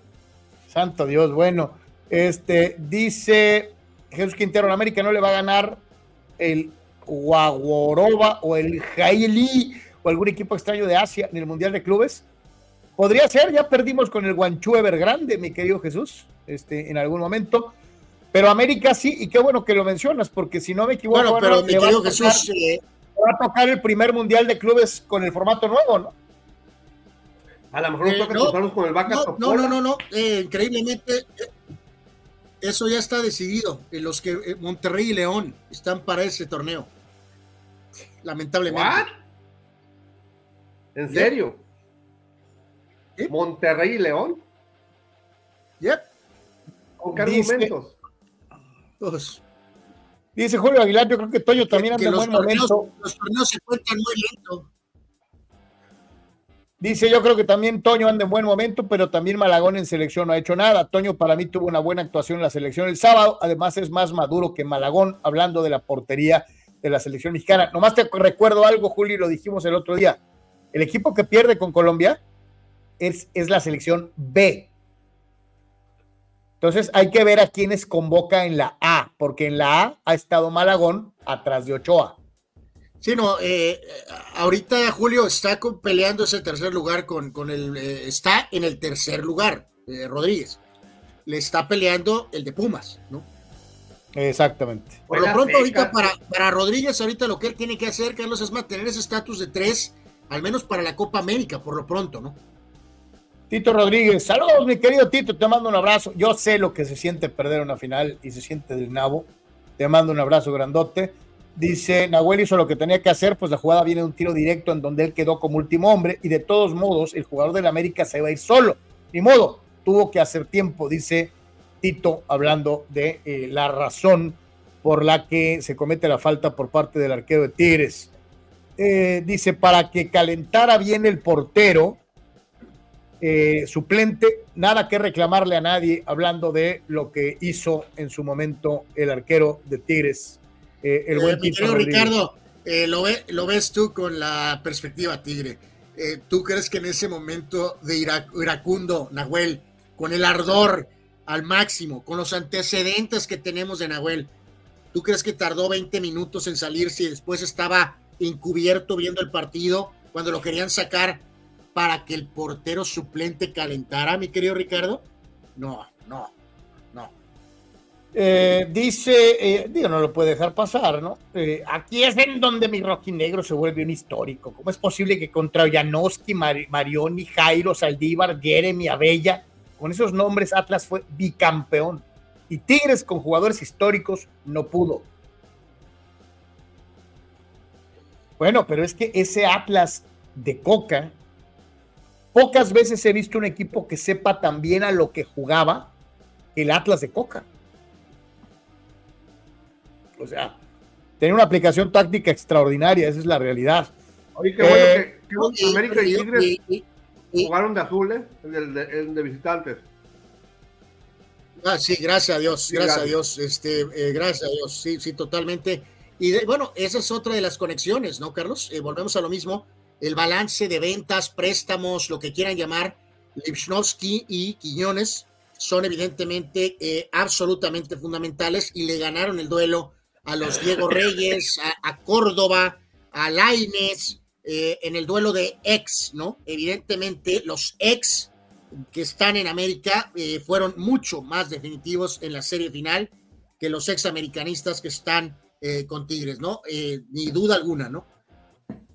Dice, Ricardo Pulido no se baja del caballo y dice, los mismos americanistas tienen claro que no era roja, pero el título es título y se festeja. E, ese es lo que piensa Eduardo. Yo te reitero, el reglamento es clarísimo y una agresión se castiga con roja. Aquí no, no estamos hablando de, agresiones por grado de, de, fuerza o de... No, estamos hablando de que una agresión es una agresión, sea chiquita, mediana o grande. Sí, o sea, no, no se tenía que dar la vuelta y cuadrarse y ponerse en guardia, ¿no? Y, lanzar golpes a la Rocky. No, no, necesitas hacer eso. No hay, no hay, no es, no hay posible discusión ante una agresión. Es roja. Busca y reitero, es un jugador que había entrado, Carlos Sócrates, amigos, que no tenía por qué tener esa reacción. Ah, Acababa eh, de entrar al partido. Tiene, ¿Sabes cuánto tiempo jugó? Cuatro minutos y medio. Por más que lo, que lo empujó Quiñones un poco y que esto y que el otro, no puedes aventarte un Draymond Green. No, Piensen esto. Eh, un jugador como Jonathan o Fidalgo se voltea con el balón fuera y le da un manazo a Guiñac y el árbitro no lo expulsa.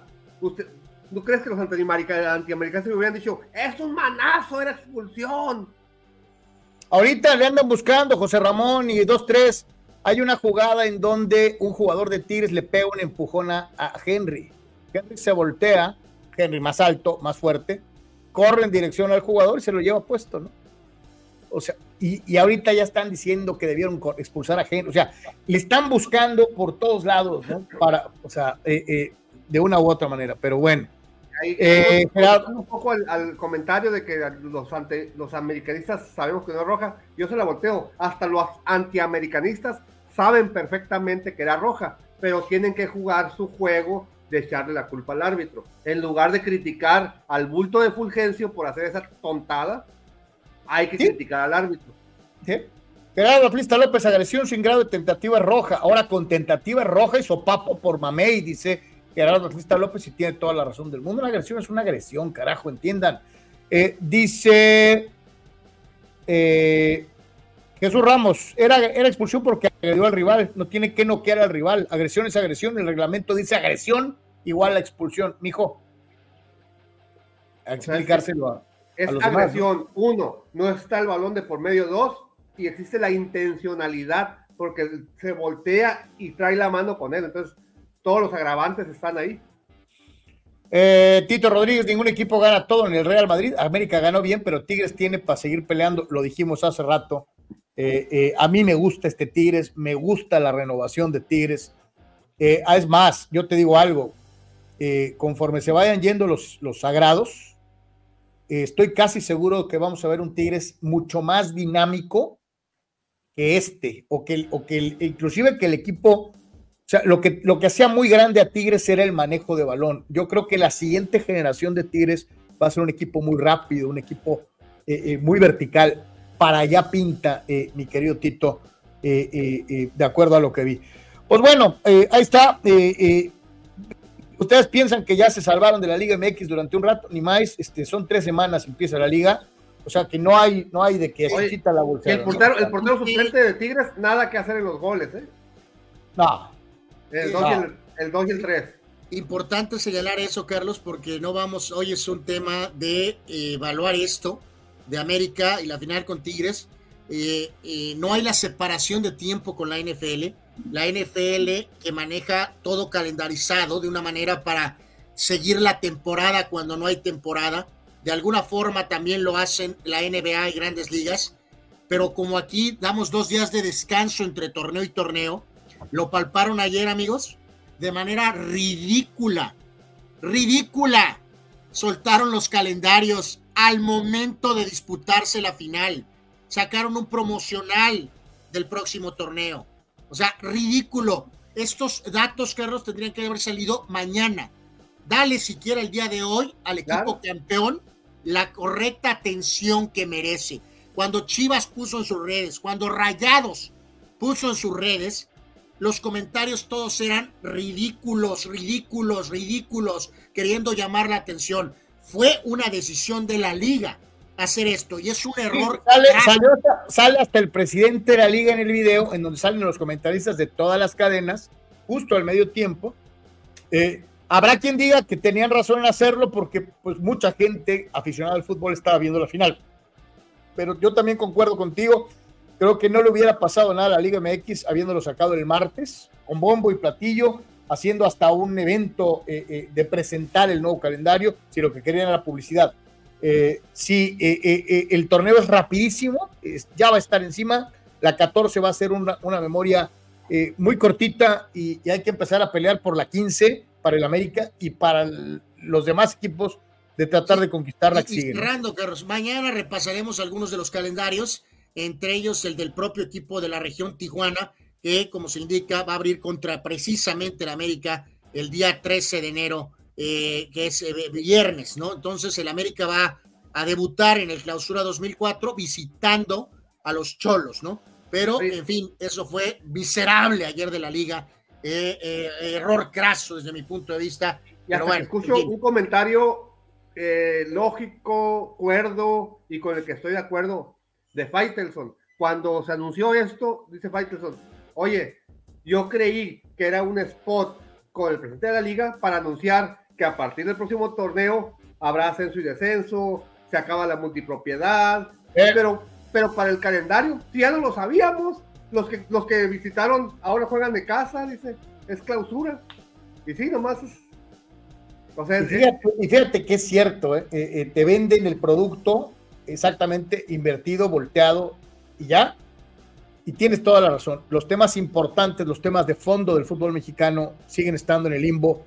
Seguimos teniendo la misma circunstancia. no hay calendario nuevo. En el clausura, los que visitaron el torneo anterior ahora juegan de, casa, o sea, nada más se, cambian. De hecho, el próximo torneo, a ver si mucha gente critica que el América va a jugar siete juegos de local. Sí, no, que modificaron eso son de que, de que cambian el orden, ¿no? que no tengo ni para qué lo hacen. Por años nos fuimos conjugando calendarios similares, nada más dando el cambio de local a visitante. Ahora cambian el orden, pero realmente, o sea, no entiendo ni para qué. O sea, eh, debería ser como siempre, jugando los mismos calendarios dentro de ese año futbolístico.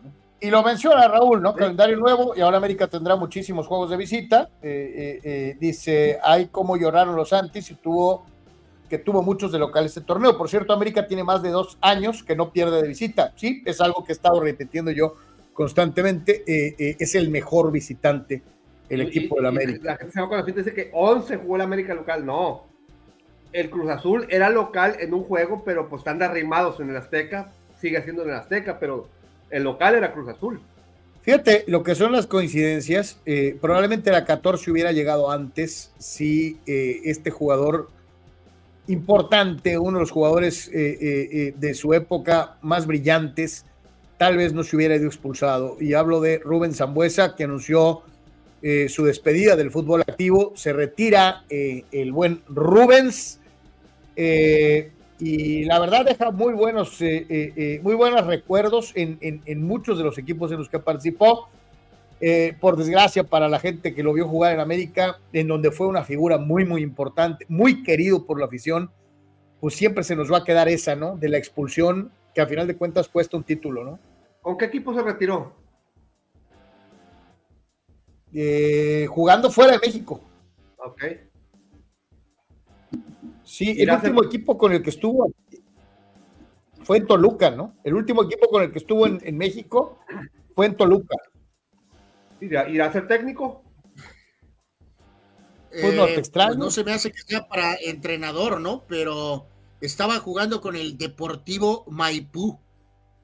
Eh, eh, pues digo, pues este, evidentemente su carrera en México extensa, de Rubén Zambuesa con Tecos, con el propio, bueno, primero Pumas, Tecos, América, Toluca, León, Pachuca, Toluca otra vez, San Luis brevemente y eh, este final con este Deportivo eh, Maipú, ¿no? Pero. Oye, ¿qué, Anual?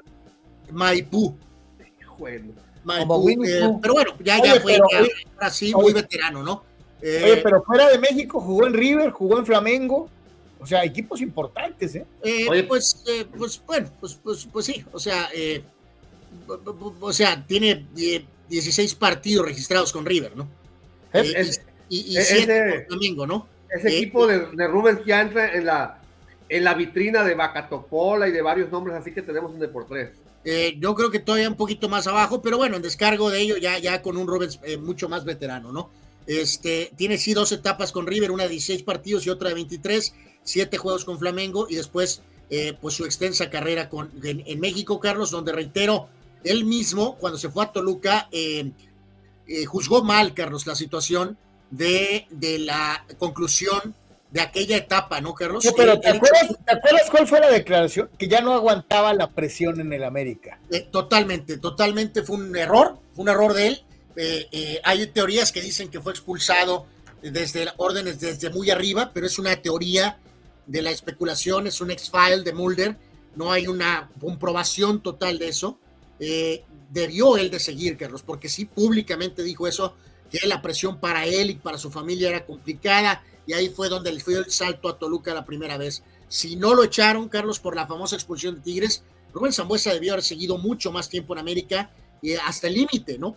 porque hubiera magnificado su carrera definitivamente en nuestro país. Pero eh, bueno, eh, tremendo jugador, gran conducción de balón, mucho más pegado a la banda al principio de su carrera. Ya cuando fue perdiendo un poquito esa velocidad, se volvió más en un, claro armador, un 10, y lo hizo brillantemente, aunque siempre con el atenuante Rubén Zambuesa de ser una bomba de tiempo, ¿no? De que podía cometer un error. muy eh, brillante, pero su carácter lo, lo, traicionaba a la hora buena, ¿no? el equipo de Nahuel.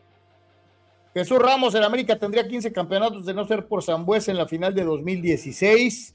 Raúl Ibarra lo defiende. Rubens no fue culpable de esa final. Fue el árbitro que sacó segunda amarilla Golds cuando él ni siquiera había hecho la falta en una confusión de identificación, dice este, eh, el buen Raúl Ibarra eh, haciendo eh, memoria.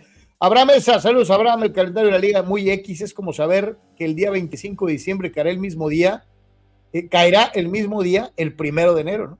Este, sí, sí, sí, Es, este, sí, no, no habían por qué hacer tanto escándalo, se los digo.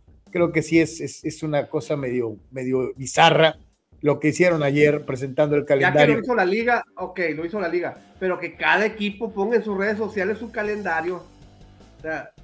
no, y además, eh, reitero, muchachos, aún para gente que, que probablemente gana sueldos estratosféricas, la idea fue esa, ¿no? De que aprovechemos la tensión de la final para cuando era obvio de anticipar que los resultados y las respuestas de la gente iban a decir, eh, eh, sobre todo específicamente con Monterrey y, con el eh, equipo de con Monterrey y Chivas, era de burla, ¿no? De, qué están haciendo ahorita, rayados, ¿por qué están enseñando el calendario? O sea, y de Chivas también, ¿no? Eh, que, eh, muchos de los comentarios eran que están queriendo llamar la atención. En media final. bueno, ya se, ya se confirmó. Mira, fíjate, mientras unos eh, aprovechan esta situación del calendario para tener publicidad, Cruz Azul se hace de director técnico, ¿no? Cruz Azul tiene, ya tiene técnico y Chivas confirma la salida de Paunovic, ¿no? Sí, bueno, ya, Chivas ya, ya, había hecho eso. y en el caso de este hombre, Anselmi, pues reafirma lo que era el reporte eh, de hace varios días, incluso semanas, que con la llegada de Alonso como gerente deportivo, director deportivo de Cruz Azul, van por este entrenador argentino, Martín Anselmi, que reitero su última experiencia es en Ecuador. Eh, ay, Carlos Sócrates, yo estoy de acuerdo en que a veces tienes que experimentar con cosas de fuera, pero pues esta de inicio, estas apuestas de Cruz Azul, más bien no parecen apuestas arriesgadas con una dosis de sabemos qué estamos haciendo, sino más bien con una dosis de a ver si pega, ¿no? O sea, este. temporada en la que América es campeón, los otros tres supuestamente grandes, que es Chivas, Pumas y Cruz Azul, con técnicos nuevos.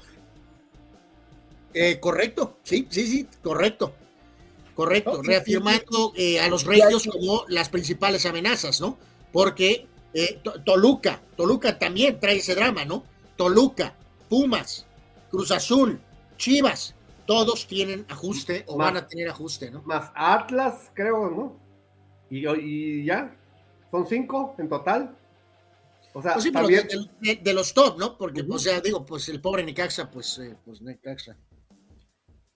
Y aquí eh, no quiero sonar eh, eh, demasiado severo, pero hermanos, Cruz Azul es un equipo grande.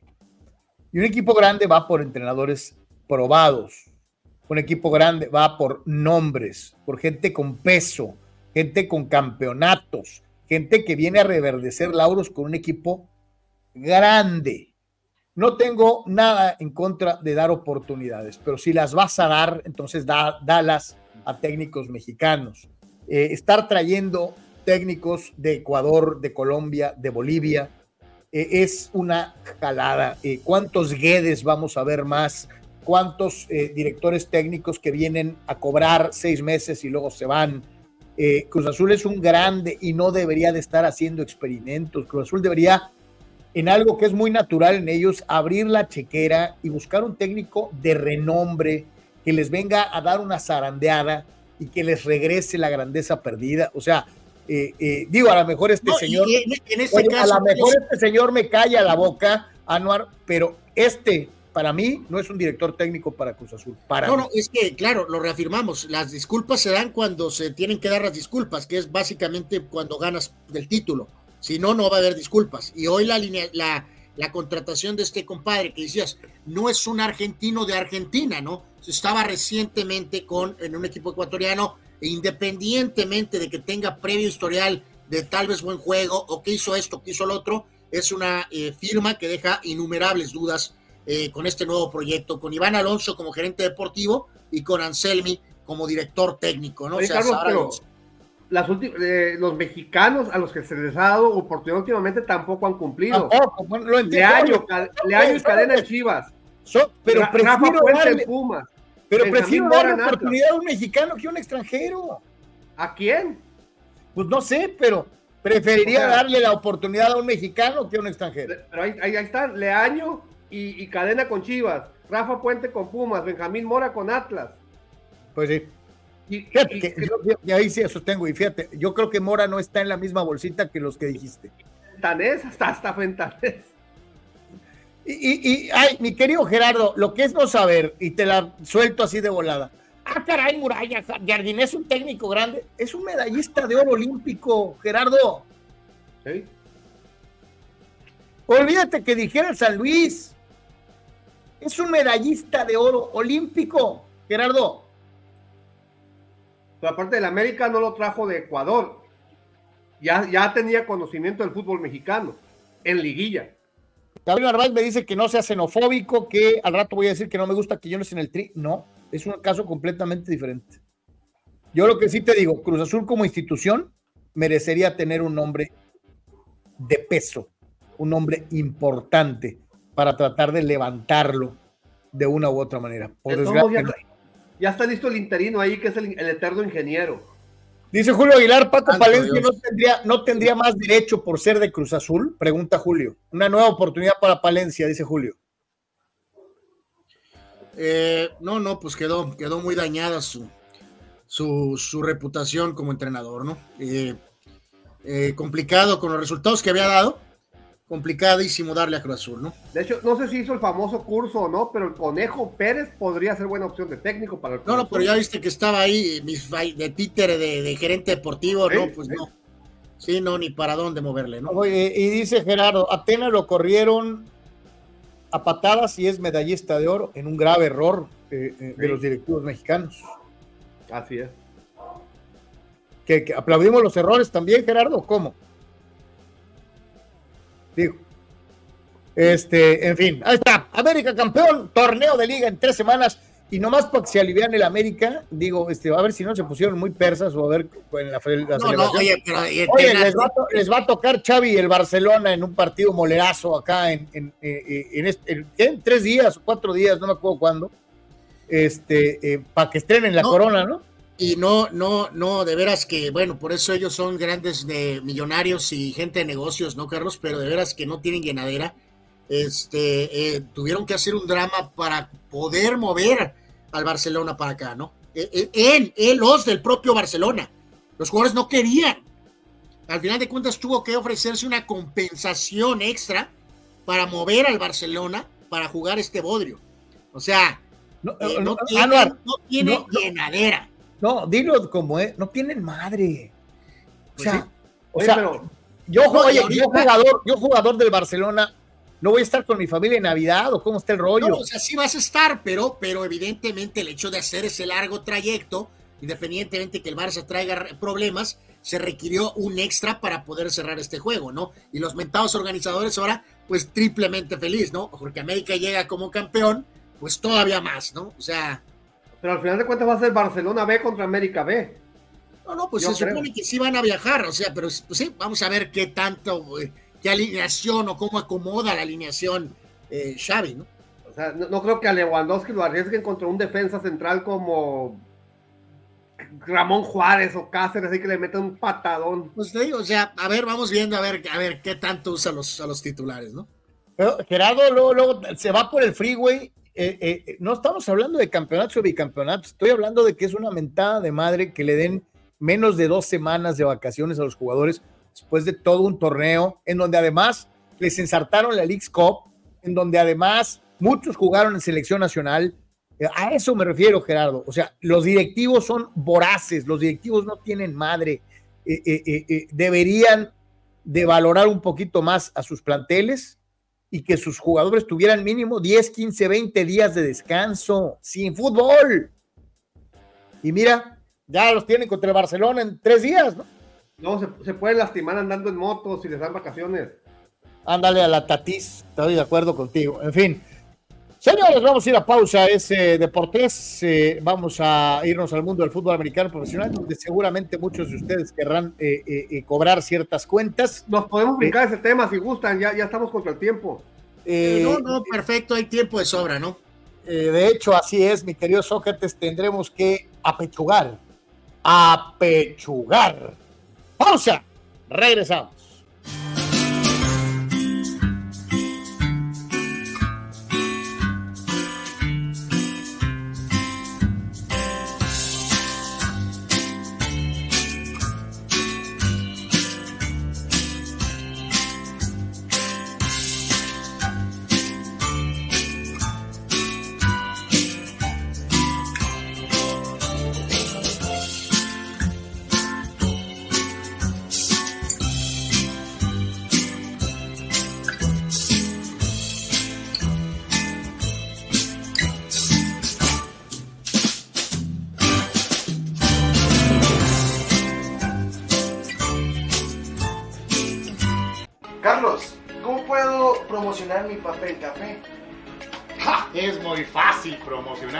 Papel café utilizando las opciones que te ofrece DoSynergyDeportes.com para impulsar tu producto o servicio. Puedes tener una sección fotográfica o de video, puedes tener un landing page o publicidad absolutamente efectiva en Google Ads y en Facebook Ads. Todo desde 299 dólares. DoSynergy te da la mejor opción para impulsar tu producto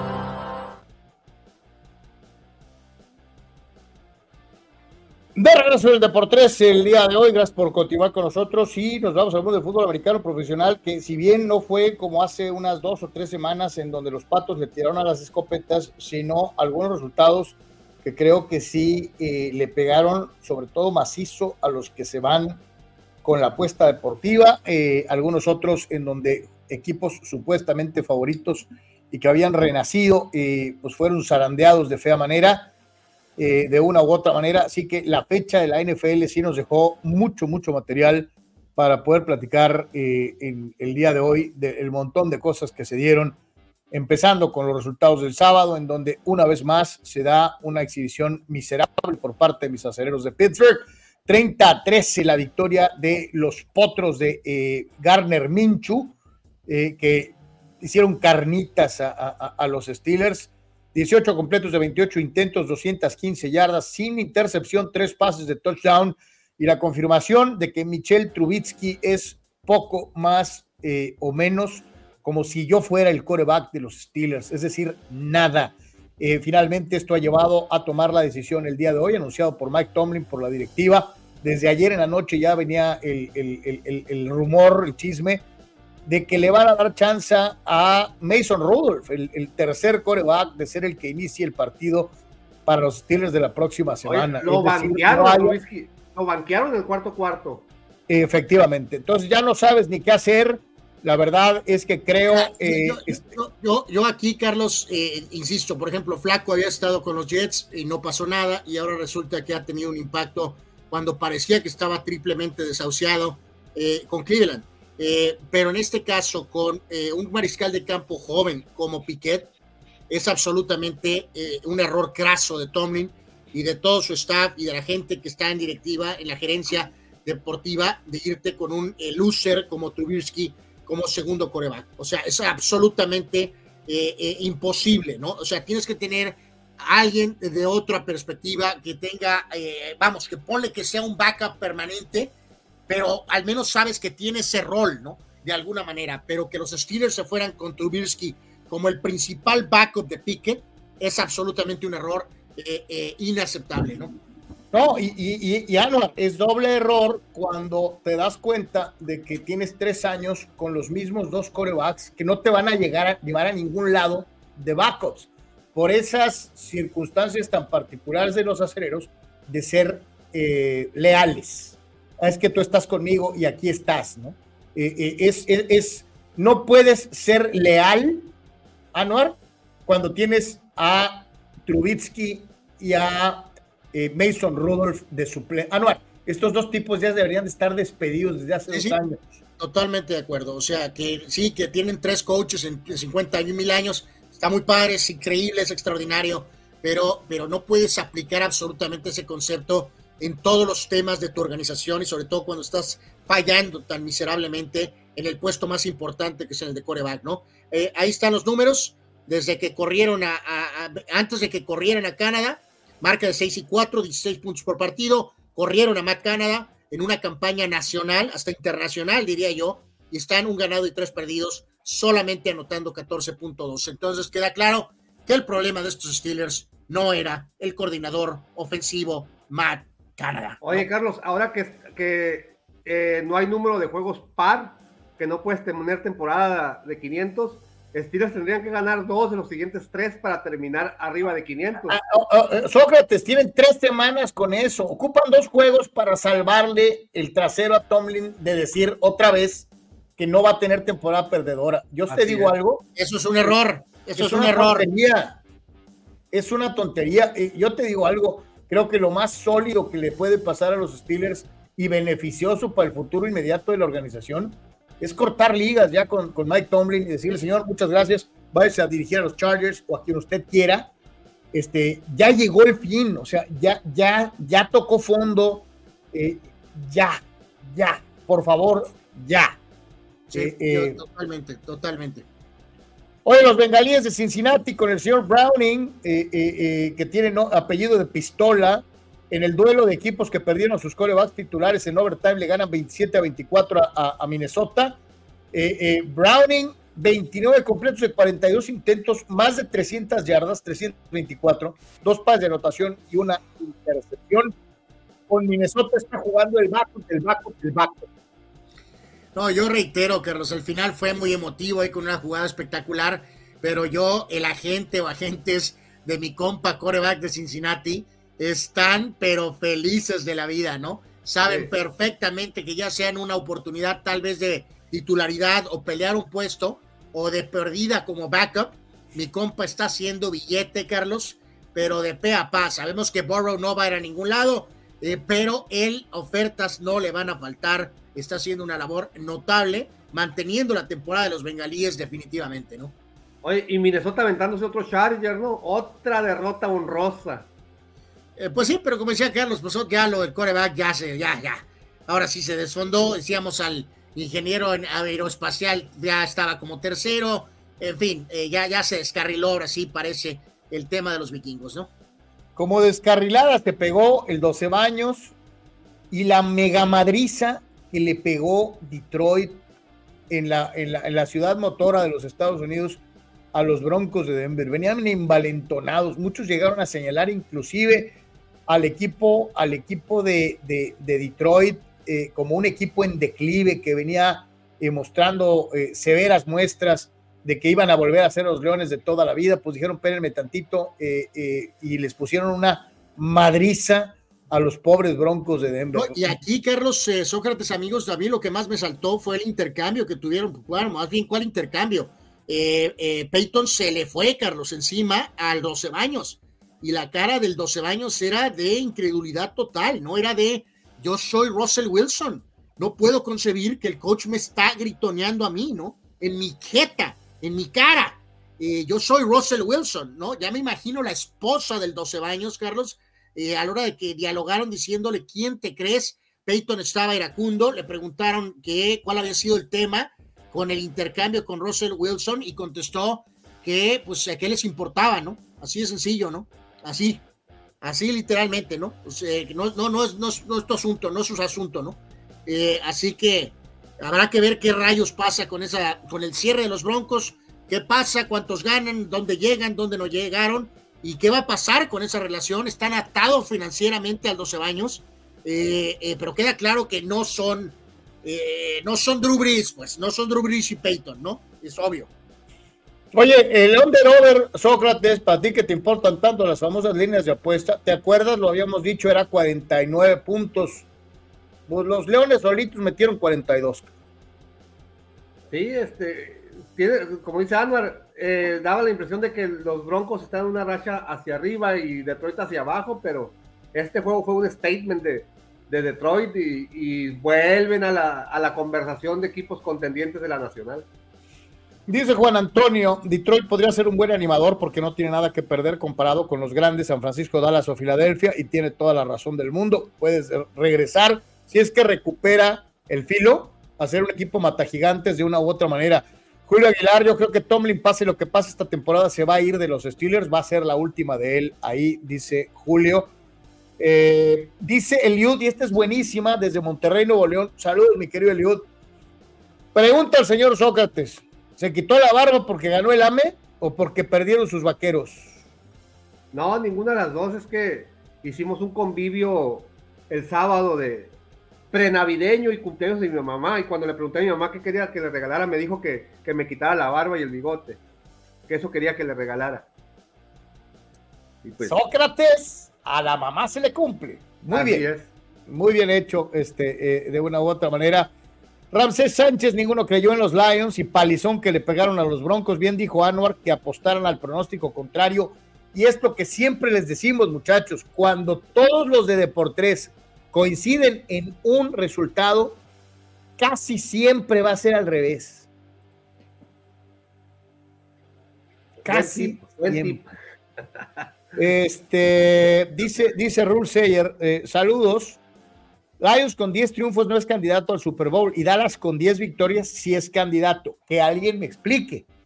Lions llega más, eh. dice, y Lions va a llegar más lejos, dice Rule, que los Fácil por la percepción, es por, el, por el tamaño, por la calidad de plantel que tienen.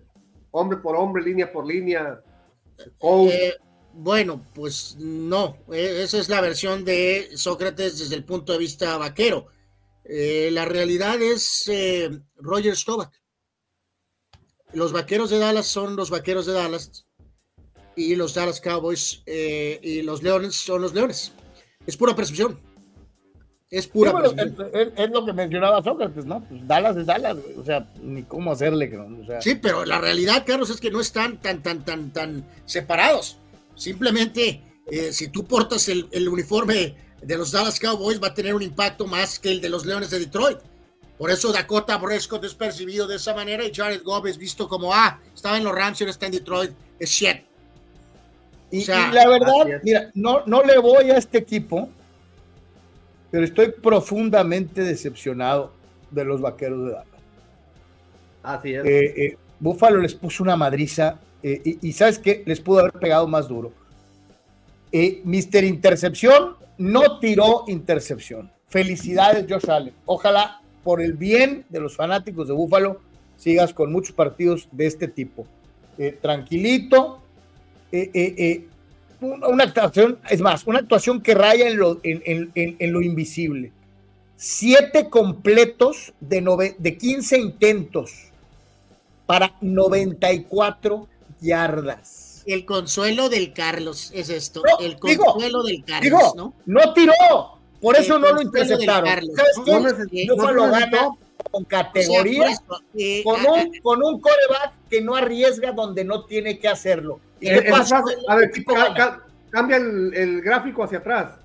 Ahí van, ahí van los ataques en contra de Josh Allen. La historia de este partido no es Josh Allen. Eh, eh, la historia, de hecho, no son los propios Bills, ¿no? Eh, no, no, espérate, es que yo le estoy aplaudiendo. No le cuesta nada a, tu coreback. Mira, jugar, ahí está la declaración. Jugar sin, sin, arriesgarse, Anuar. Carlos, ¿Y qué pasa cuando yo sale no se arriesga? Su equipo gana. Carlos, no jugaron a no arriesgarse, Carlos. Jugaron a una manera de pasarle por encima a los vaqueros, Carlos. El directito en la jeta, les corrieron. Y al ver que no podían parar, Carlos, eh, no había por qué modificar, Carlos. Eh, esa es la realidad. Y eso es a mí lo que más me Es exactamente lo que estoy diciendo.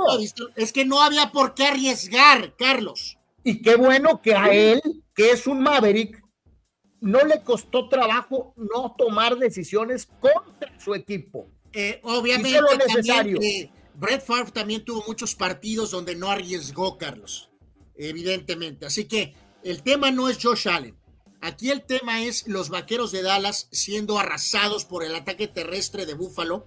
Les pasaron por encima en el duelo en la trinchera. Y número dos, el equipo de Dallas, Carlos, profunda cómo los vaqueros de Dallas cambian dramáticamente jugando en casa a jugando fuera. y el problema es que con el calendario que les queda, los vaqueros de Dallas, con el calendario que les queda, van a tener que ganar dos o tres o cuatro juegos, incluyendo el Super Bowl, para ser campeones.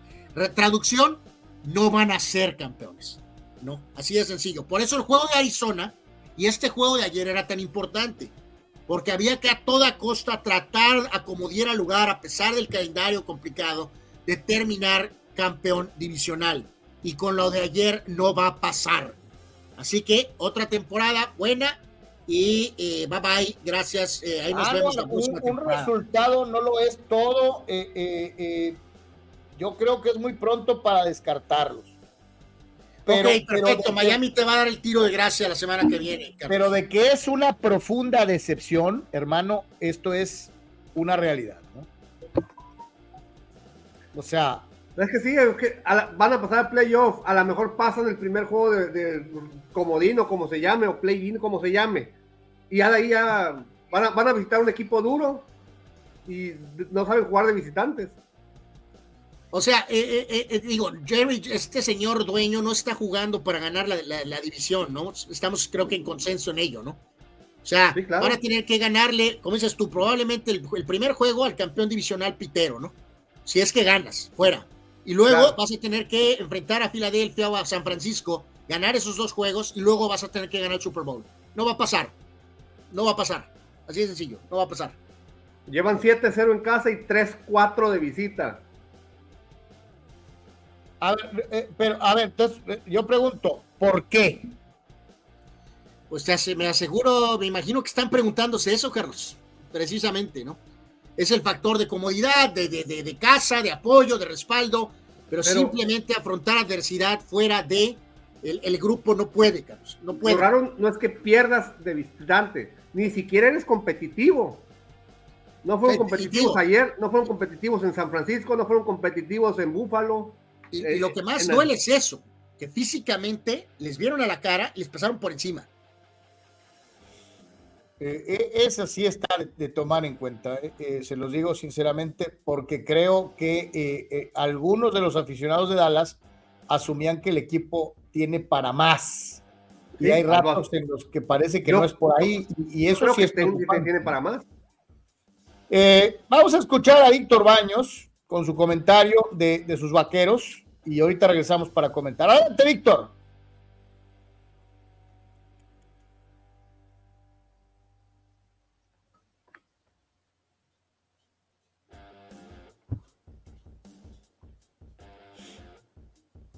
perdieron los Cowboys y otra vez volvieron a las andadas con una derrota aplastante sobre ellos con Buffalo. Eh, Josh, Allen no, ni siquiera tuvo que lanzar mucho el balón.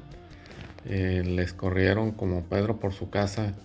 Cooks tuvo más yardas a la, ofensiva que los mismos Cowboys. Entonces se vio muy mal la, defensiva. Eh, muchos castigos. Y por el lado del lado de ofensiva con Dak Prescott, pues estuvo inoperante. No, realmente no tuvieron las jugadas como se habían venido dando en partidos anteriores. Eh, una muy mala actuación de, de Prescott y compañía con la ofensiva. No, no pudieron mover el balón. McCarthy por ahí también con sus errorcitos no hubo un fumble que pudo cambiar el, rumbo del partido en la primera mitad que no lo, que no lo quiso retar o no lo alcanzó a retar, retar o no le dijeron. Eh, Dan Quinn con la defensiva también no, hizo ajustes, no, nunca pudieron parar la carrera. Entonces fue un, partido realmente desastroso. Entonces se le abre la puerta ya a Filadelfia para que ganando sus juegos fácilmente se lleve la, división. Inclusive perdiendo un juego. Eh, todavía van a estar en posibilidades porque ahora van de visita los Cowboys contra Miami, que creo que tienen más armas a la, ofensiva que los, que los mismos Bills. Entonces, pues, a, como dicen, a rezar, porque quién sabe cómo les vaya. Entonces, también tienen una muy buena defensiva Miami, así que eh, jugando así en la postemporada de visita, no hay grandes esperanzas con los Cowboys. Eh, mentalmente el equipo fuera de casa se cae muy fácil. Mm, tienen un, récord perdedor en, esta temporada de, visita, así que la verdad si no ganan el home field advantage, pues ir de visita contra, ya sea contra San Francisco, contra el mismo Detroit, contra las mismas Águilas, no hay muchas posibilidades de ganar. Así que habrá que ver qué quedan, en, cómo nos van esos tres juegos que quedan. Saludos, cuídense mucho. Y sí, que todavía, en el potencial duelo de Filadelfia puedes pensar que tienen algo de confianza, que pueden ganar en Filadelfia. Pero eh, con San Francisco, dead. Dead. Veo, veo, muy, veo muy desencantado a, Víctor. Digo, Es que, Carlos, no hay explicación, porque no es deportivo, porque tienen el personal, supuestamente el cambio de local a visitante no es deportivo, o sea, es, es, es, es acá. Es, mental. Es, de carácter, de personalidad, de, de, enfrentar adversidad. O sea, eh, eh, no hay duda, de deseos de ganar. Yardas totales. yardas totales de Dallas, 195. De Búfalo, 350. Primeros 10, el doble. Dallas, 14. Eh, 28 eh, el tiempo de actuación, 24 minutos contra 35. O sea, Búfalo domina eh, en, muchas de las categorías estadísticas, en muchas de las categorías importantes. Debe de ser, o supuestamente es de las mejores, de las que menos puntos te acepta, de las, de las mejores, más efectivas contra la carrera. Y ayer le corrieron, pero ¿cuántos completó Allen? Siete. Siete 15. Y no necesitaron más. Para que, una paliza. Oye, Detroit trae dos corredores, que eh, digo, menos mal que el juego con Detroit de ahorita va a ser en casa, ¿no? Que, cambia la cosa para los vaqueros, ¿no? Pero Detroit trae dos corredores, eh, Filadelfia te puede correr de alguna manera, y obviamente los 49ers con McCaffrey, pues es un buffet, ¿no? no Literalmente. de la próxima semana, el, Miami trae a Monster. Y Miami también puede hacerlo. O sea, de los mejores de la liga. Eh, porque se habla, es que Parsons y que la presión de Parsons, pues sí, pero ahora si estos equipos te pueden eh, aplastar y correrte directamente en la jeta, eh, pues eh, la presión de Parsons pues, pues, se vuelve irrelevante. ¿no? Imagínate si, si, si, Buffalo le ganó con este, ¿cómo se pide el corredor? ¿Woods? ¿Cómo? Con Cooks. Cooks. Mira, ahí, ahí, está la estadística, 266 yardas por tierra para los Bills. 266 yardas por tierra. Mira, si, si Buffalo le ganó con Cooks solo. Eh, con, eh, imagínate, Cook, eh, perdón, con Cook, solamente Cook, perdón. Se me imagínate lo que puede hacer San Francisco con McCarthy. O, con, Sí, o sea, híjoles. con McCarthy. Jerry Jones cuando fue, cuando fue Jerry Jones el Tolido en el avión, muchachos, híjoles. Abraham Mesa, sí, Abraham Mesa, Josh Allen completó 7 de 15, si hubiera lanzado, si hubiera lanzado les meten 60 puntos a los Cowboys. es que es peor es que peor, más, lo interceptan. Ni siquiera hubo, necesidad de que Allen. No, no, por eso, señores, pero usted está de acuerdo. Podrá darte dos intercepciones, muchachos, pero también puede tirarte cuatro touchdowns. Además, ayer llegó a esta cifra de, es el primero que hace eso, ¿no? De 10 partidos seguidos con un touchdown y con un uno por tierra y uno por aire. O sea, o sea, eh, eh, vamos. Allen, sí, puede ser peligroso por el tema de las intercepciones, pero también puede tirar dos y te puede hacer cuatro touchdowns también. Por ahí. Arturo Carrillo a nadie puso en su lugar. Fue una actuación de un game manager, Arturo Carrillo. Híjole, qué arpía, Carlos. Bueno, bueno, ¿cómo, que Allen te volvió a poner a tu lugar completando? Todos saben la clase de arpía que eres, Carlos. Todos te ven y Sócrates, pues tu compadre ahí apoyándote. ¿Cuál fue, ¿cuál fue el fuerte? ¿Cuál fue el fuerte Josh Allen ayer? No tirar. No había necesidad de tirar. Por eso, Allen no le ganó a Dallas, le ganó el corredor. Y completamente. Claro, si los eh, vaqueros de Dallas hubieran hecho el juego más competitivo, entonces Josh Allen hubiera tenido que tirar, ¿no? Gracias. Juan Antonio lo sigue in the hunt. Seguramente nadie en la conferencia americana quiere a los Bills en el wild card. Y Miami deberá vencer a Dallas para clinchar la división. en el caso de los Bills, probablemente ahorita van a tener que ganar el resto de todos los juegos, ¿no? O sea, eh, porque se han metido en broncas propias ellos mismos, ¿no? Eh, es un equipo que está para mucho más pero que ahora está en esta posición de tener que literalmente casi ganar todos los juegos para poder meterse, ¿no? Gabriel Narváez no oculta sus negras intenciones y dice, ya quiero ir a la sección un día como hoy de Anuar para que nos recuerde qué pasó en Qatar hace un año. Nada, un gran partido y una situación nefasta eh, para los que no somos Messi lovers. Eso fue lo que pasó hace un año, ¿no? Eh, eh, este es un equipo al que tradicionalmente todos vemos para abajo y que sin coreback titular eh, es de esperarse que sea blanqueado, que sea bocabajeado, escupido, pisado, humillado y todo lo demás. ah, Carlos, tranquilo, Carlos. Pobrecitos Jets, que yo te digo algo, si hay un equipo acostumbrado, y lo voy a decir con las palabras coloquiales y peladas, si estoy si hay una afición acostumbrada a valer madre, es la de los Jets, ¿eh? Pues sí, pero otra vez les vuelven a arrancar el corazón eh, en vivo, Carlos, después de la pasada actuación del pobre Wilson. Y ayer otra vez vuelven a explotar como campechanas eh, en todos los sentidos. Eh, coreback, ofensiva, defensiva, los hacen trizas, están fuera. Y reafirma, Carlos, que al mismo tiempo que se reporta que Rogers está en posición de volver a entrenar, vuelve a poner la, la pregunta, ¿no? ¿Por qué? ¿Y para qué jugaría Aaron Rodgers? Para satisfacer su ego personal de que volvió de una lesión de Aquiles durante la propia campaña. ¿Para qué? Los Jets están fuera. Los Jets están eliminados. ¿Para qué volvería a jugar Aaron Rodgers? Pues sí, sí, inmediatamente, y ya no hablando de esto, eh, eh, Abraham, fíjate, es curioso, Abraham es un caso extraño de un cowboy tomando una daga y auto, auto, auto eh, eh, perforándose. Eh, dice, no escucho a los Dakota fans, no escucho a los Dakota fans. Y luego dice, eh, no los leo o se les fue el wifi. ¡Es tu equipo! Y, Bueno, estás por eso, por eso, regodeándote de la Por desgracia eso, de por eso, Prescott. por eso, Carlos, aunque te arda, si quieres utiliza el capén. Abraham trae un escudo de los vaqueros de Dallas ahí. Eh, simplemente es un aficionado de los vaqueros que está consciente, Carlos, que es muy poco probable, prácticamente nulo, que este equipo pueda ganar el Super Bowl con Dakota Prescott.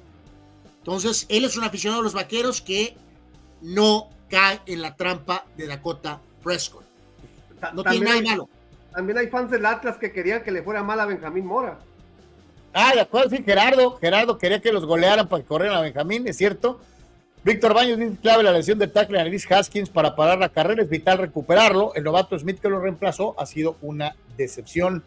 Eh, eh, el buen Víctor y el análisis de la defensiva aplastada de los vaqueros de Dallas el día de Es Ayer. to- todo fue malo, pues. Respondiendo los comentarios de dónde están los Dakota fans, todo fue malo. Dallas supuestamente anota más de 30 puntos por juego, ayer anotó 10. Supuestamente recibe menos de 20 por juego, ayer les metieron más de 30. Entonces, El todo, o sea, problema con Zach Martin, físico, cerró también tocado este, el receptor eh, Lamb, o sea, erra- errores de ejecución, errores de formación. Este, hasta una vez que despejó Búfalo cerca de su anotación, un tipo que por poco bloquea la patada, le cae encima al pateador y le devuelven la bola a Búfalo. O sea, todo, todo pasó mal. No, no fue competitivo Dallas en ningún aspecto del, del- del juego, ni ofensiva ni defensiva, equipos especiales, nada funcionó. Vamos a, hacer, a ver si se reponen. Era un juego totalmente intrascendente, jugando contra un equipo de relleno, aprovechando la circunstancia para seguir engañando bobos. Eh, el equipo de los 49 de San Francisco aseguró el eh, título de su división. Eh, eh, jugaron sin oposición, 45 a 29 eh, eh, contra los Cardenales, que son un relleno del relleno del relleno. Carlos, tu comentario es verdaderamente ignorante y, y no, no sé qué más adjetivos le puedo poner. El decir que los a, San a ver, Francisco, solamente te San pido Francisco- algo. San Francisco 49ers es un equipo engañabobos. Es realmente Sí, sí, sí. miserable de tu parte, Carlos. Sí, yo, miserable. quiero- Claro, yo los quiero ver. Eso fue una práctica lo de ayer, ¿no? Yo Pero los no quiero ver, eh, eh, ya los no vimos el año pasado, este es el equipo más ya poderoso, los el roster vimos el año pasado en el crunch time. También estaban imparables en temporada regular. Y luego se les aparecieron las Águilas de Filadelfia en playoff y los nalguearon. Eh, Los creo que tenían nalguearon. severos problemas Entonces, en la hermanito, posición de coreback, ¿no? Vamos ¿Sí te a ver si ahora, bien valientotes, como Si te siempre, acuerdas de los problemas ¿Eh? que tenía San Francisco en la posición de coreback, ¿verdad? vamos a ver si es cierto cuando cuenta. No ahorita ganándole a Arizona, ¿no? O No, sea, esto es un entrenamiento, pero el equipo eh, más en forma de toda la NFL es San Francisco y por mucho, Carlos. Y es el equipo que más power tiene en ofensiva. Y que tú Ya veremos, ya diciendo que veremos. es un equipo engañabobos. Exacto, Es que dejan llevar, que se dejan ir como el Borras, con las estadísticas y con las Híjoles. mentiras. Eh, eh, vamos equipo- a ver en el crunch time, porque el año pasado, equipo, hace seis meses, se va a cerrar el este pico, ¿eh, equipo- Carlos? ¿Qué este equipo- este equipo se bajó los pantalones para ser nalgueado por Filadelfia. Vamos a ver. Híjoles, qué comentario. Y lo peor es que nos embarras a todos, ¿no? Lamentable, Carlos. Eres una auténtica vergüenza, ¿no? Eh, Anuar, eh, estoy echando mentiras. ¿Quién nalgueó a los 49ers en las finales del año pasado y quién Sí, jugó el ¿En qué circunstancias, Carlos? Ah, ¿En qué ah. circunstancias se dieron? Ok, ok, ok. Eh, sí, pero scoreboard, baby. ¿Qué decía el scoreboard? ¿Quién ganó? Scoreboard sí, ganó Filadelfia, pero ¿de qué forma? ¿Quién ¿De fue al Super? Bowl? ¿Quién nalgueó a los 49ers? Eso es el pasado, ahorita, Carlos. Ahorita Ah, es el equipo número uno, aunque te arda, Carlos. No, de acuerdo. Eh, estoy, hace- estoy haciendo un anuarismo, Anuar. Estoy esperando. A ver, en finales. A ver, en finales. Ese es un anuarismo. No, no, no, no, no, no. Pero tu frase de engañabobos totalmente te hundió. Verdaderamente deberías de pedir disculpas. Eres una desgracia. Para nada. Hasta que no le ganen a alguien importante en playoff, sigue siendo un equipo engañabobos. Oye, fíjate que me, me- me- me causa mucho ruido como de exageración que en los deportes estadounidenses, NFL, béisbol, hockey, se utilice la palabra champions para que el campeón de la división. que debería ser líder. O sea, todavía no es campeón de nada. Ni un equipo de, las ligas de Estados Unidos, béisbol, hockey, fútbol americano, es campeón por ganar su, su conferencia o su división. O sea, no, la división, todavía falta la conferencia. Y si ganan la conferencia van a ser champions también. Y el champion, de, oye, el, la, Super Bowl. Yo sí te compro la de conferencia, pero sí concuerdo plenamente contigo en que los títulos divisionales sirven para una cosa y para otra. Debería, decir, debería decir, digo, no en el caso de los, no, no, es por los 49ers, sino que ahorita por ver el gráfico se, me acordé. Debería decir leaders. NFC West leaders. Ok. Está bien, líder. Bueno, por eso, por eso, eh, pueden utilizar lo que quieran. El equipo que se ve más en forma y que tiene evidentemente la mejor construcción, balance en las dos facetas del juego, es este equipo, punto. No puede ser sepultado por un deseo personal, ¿no? O sea, en fin. No, no, es que al contrario, yo, yo pido cordura. Es lo que he venido pidiendo desde hace mucho tiempo. No, no pidas cordura. O sea, ya, este les, este estás, poniendo el trofeo y yo quiero verlos. Son el, principal favorito, exactamente. La expectativa es absolutamente Super Bowl o Bust. Eh, perfecto. Entonces vamos a ver si no es. vamos a esperar a que pasen las cosas. Vamos a esperar a que pasen. Por eso, pero por lo pronto ahorita es el equipo más poderoso, no hay duda de ello.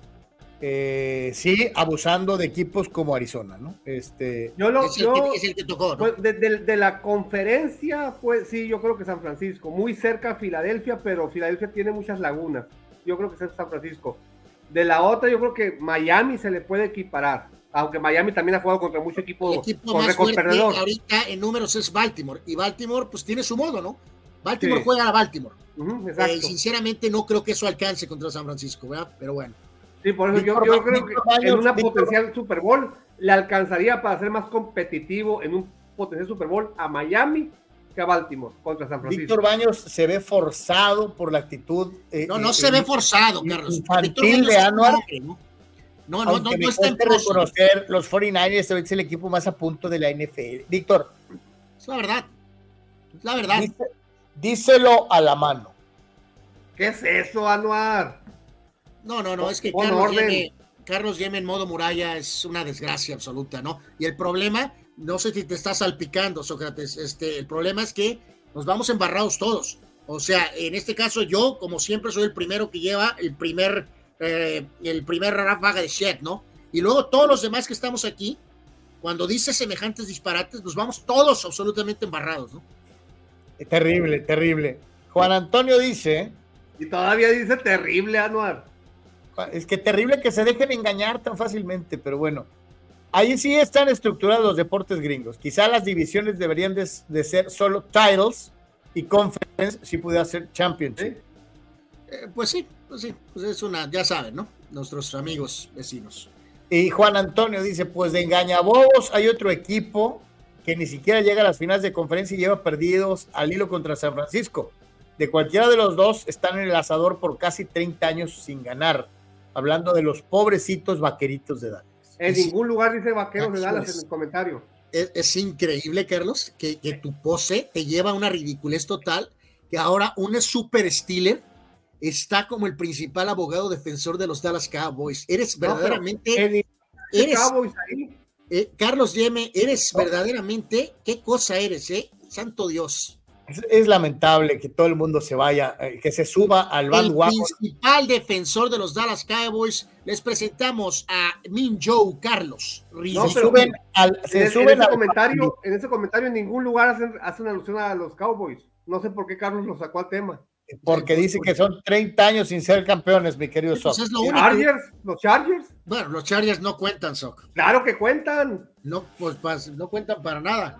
En, el tazón de la porquería, en el tazón del toilet, en el tazón oloroso, eh, eh, eh, el equipo de Atlanta es increíble qué tan malo puede llegar a ser Atlanta, tan intrascendente, tan de relleno, que hasta perdieron con el equipo más malo de toda la liga.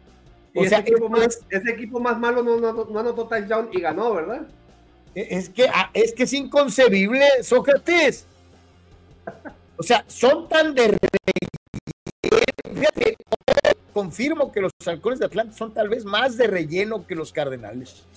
Perdieron con Panteras ¿Qué, pasó? Bueno, aquí, este, digo, Atlanta, pues, a lo mejor está, está un pasito adelante expectativas, ¿no? La verdad es que no se esperaba nada de ellos en el año y han estado ahí sobreviviendo en esa mediocre división. La historia fue que no fue nadie, ¿no?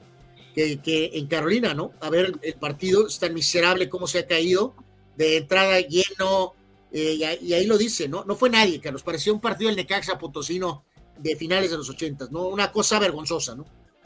Dice Juan, en ese lugar, en lugar del toilet bowl, parece béisbol de ligas menores, Charlotte Atlanta, este, sí, sí, fue, fue una exhibición, reitero, en el tazón de la porquería, eh, eh, Atlanta fue mejor que el peor equipo, Atlanta fue peor que el peor equipo de la liga, aunque usted no lo crea, es increíble verdaderamente. Los eh, eh, ositos de Chicago, para variar, le metieron voluntad, quisieron, pero Joe Flaco ha recibido un segundo aire, una resurrección en su carrera. 374 yardas y el equipo de Cleveland llega a nueve victorias en el año para que nos arda más a los irresponsables y comodinos eh, coaches y cuerpo técnico de los acereros de Pittsburgh eh, eh, Cleveland se queda sin coreback titular y tiene nueve victorias por solo cinco derrotas. Y nosotros, pinches acereros, hoy sí, Tomlin, eh, esto es un, un, sopapo en la maceta, un golpe en los riñones para los acereros de Pittsburgh. Espero que le caiga el 20 a los señores Rooney, porque esto es vergonzoso, verdaderamente. No, y, reitero, ya Flaco había petardeado en este rol en, Nueva York, Carlos, pero ahora resulta que en su segunda resurrección, eh, este, pues sí encuentra un poquito la magia otra vez, pero eh, pues sí, para los Steelers es mortal que ve cómo están ellos, ve que lo que está haciendo el backup de Bengalíes y ve lo que está haciendo el backup contratado de los eh, Cafés de Cleveland, ¿no? Entonces, completamente en cuera las decisiones de los Steelers a irse con eh, atrás de Pickett, eh, que es increíble, Trubisky, y luego aparte está el bulto de, Rudolph ahí, ¿no? Eh, increíble que un coach profesional como Tomlin haya decidido palomear esa situación, ¿no? Carlos, ya, ¿a quién quieres los Steelers? ¿A Dobbs o a Easton Stick? Santo Dios. ni a uno ni a otro. ¿Sabes, ¿Sabes, a quién quiero para los Steelers? Al que tiró para 381 yardas y cuatro pases de anotación. Y, a lo que entendí, Carlos, es que Cleveland sí me lo aseguró, creo que a Flaco, tentativamente para la próxima campaña, a las sabiendas de la misma, ¿no? De que el cachón Watson se puede volver a lesionar y de alguna manera ahorita no lo puedes soltar porque alguien lo va a agarrar y no quieres que lo agarre, por ejemplo, Cincinnati, porque si se va al que está ahorita, eh, Borro va a necesitar un reemplazo, ¿no? Y tampoco vas a querer a Flaco de, de, de suplente de Pickett el año que viene, ¿no? Entonces ya lo tienen Creo ah, que lo, lo, dije hace rato, eh, ni Rudolph ni Trubisky deberían de tener chamba desde hace dos años. De acuerdo, de acuerdo. Eh, Arturo Carrillo dice, tan petado estuvo el juego Atlanta Carolina que había un reporte de que había boletos a cuatro dólares. sea, no, pero tiene razón, ¿no? Que por lo que hice al final, ¿no? Dice, para Carlos, los 49ers están a este nivel de Panteras de Atlanta. ¿Es correcto? No, no, no, están, están en, en, el mejor nivel de la conferencia nacional, pero no les den el trofeo desde antes. Espérense tantito. Este, los quiero ver en playoff.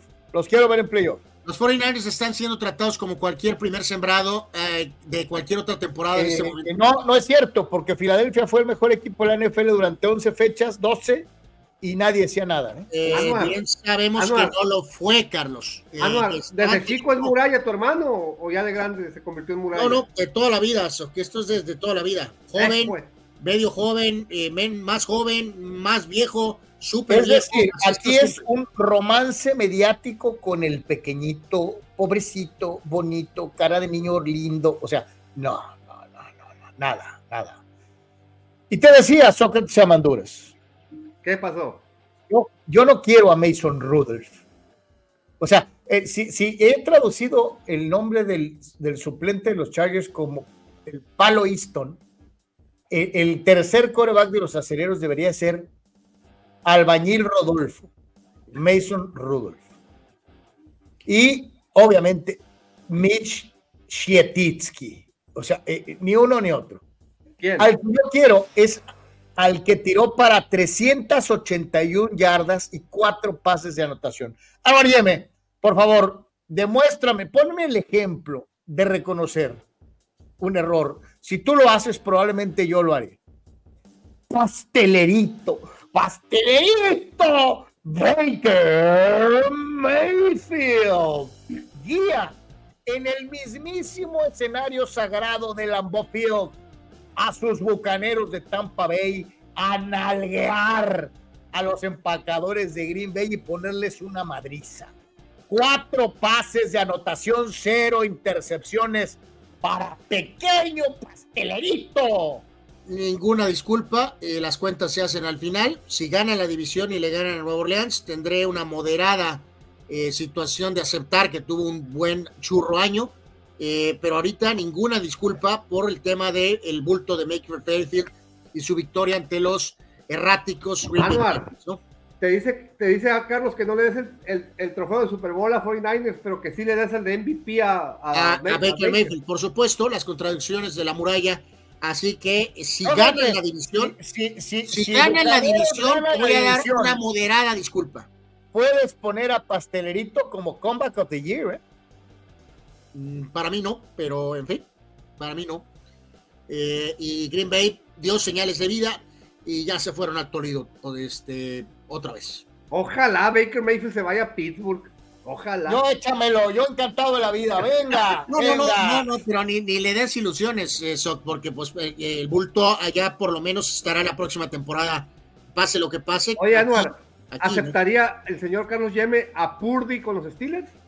Eh, no, a decir que no, va a decir que, no, pero sabemos que es ridículo, ¿no? Oye, eh, un hombre de veterano, Carlos. que te voy a decir, Sócrates, cualquier cosa es mejor que Trubitsky Fíjate, y el, albañil Rodolfo. Esté o no esté el señor eh, Tomlin, Carlos, eh, alguien que ya perdió el puesto, que puede ser, eh, que está en el proceso de buscar su primera resucitada o segunda, más bien primera.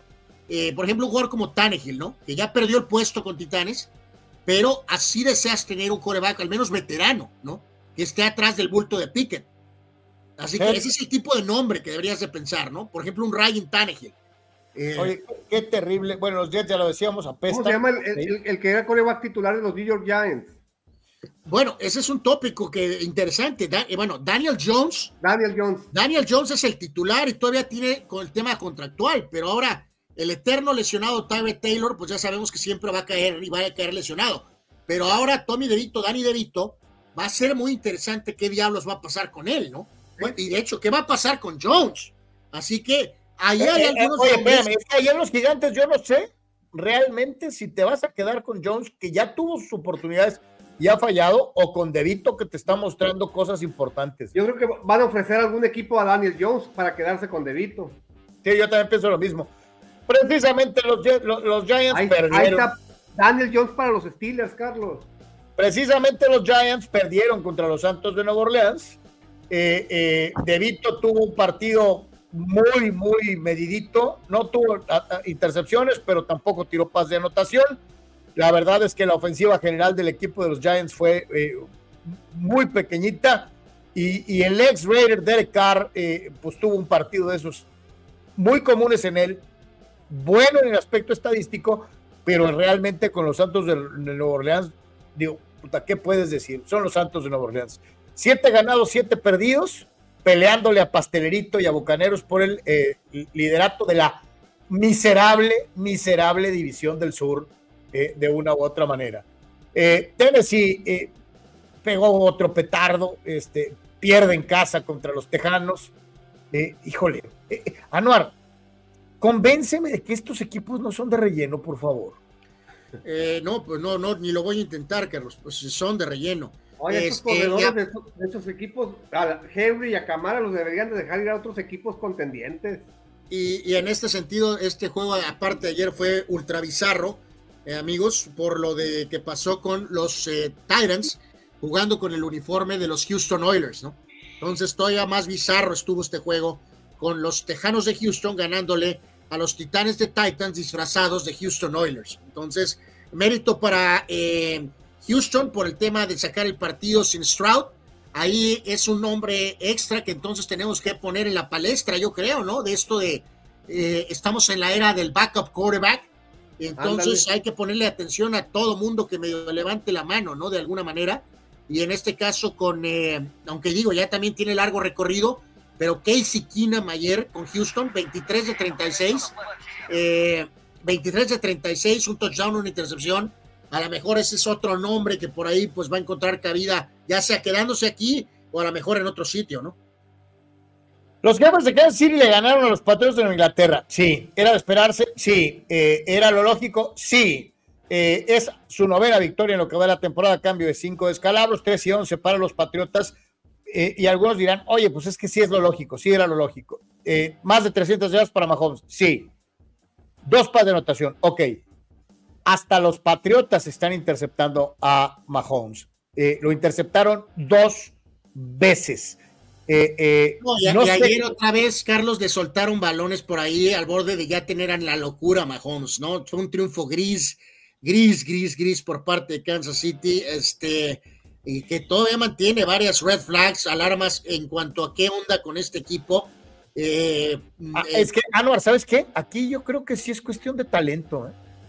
Creo que el talento que tiene y como receptores abiertos no ajusta.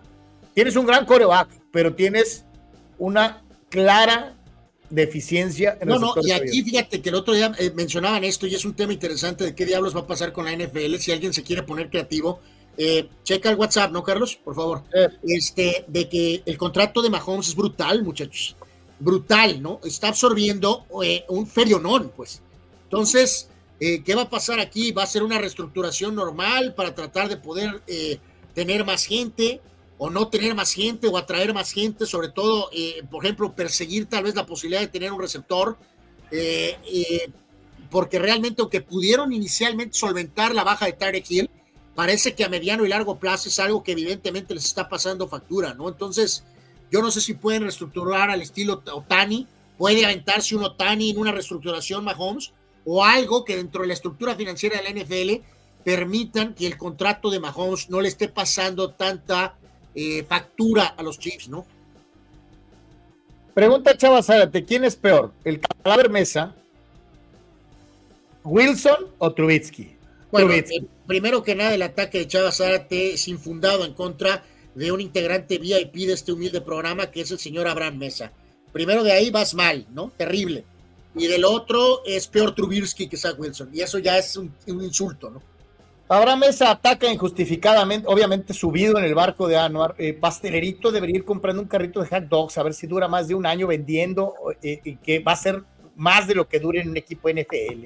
Abraham Mesa, te arde, recuerda, Capen. Capen. y hay que decirlo, Carlos, que tu bulto pastelerito, eh, ya sea que juegue ahorita un rato más con Tampa, por lo menos el próximo año, y después, si quiere, va, va, a seguir, eh, si gusta, por lo menos un par de años, fácil en un rol de backup, ¿eh? Fácil.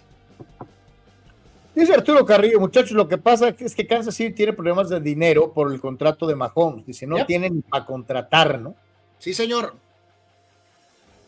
Eh, ya veíamos este, la paliza ante el equipo inexistente por parte de los engañabobos 49ers.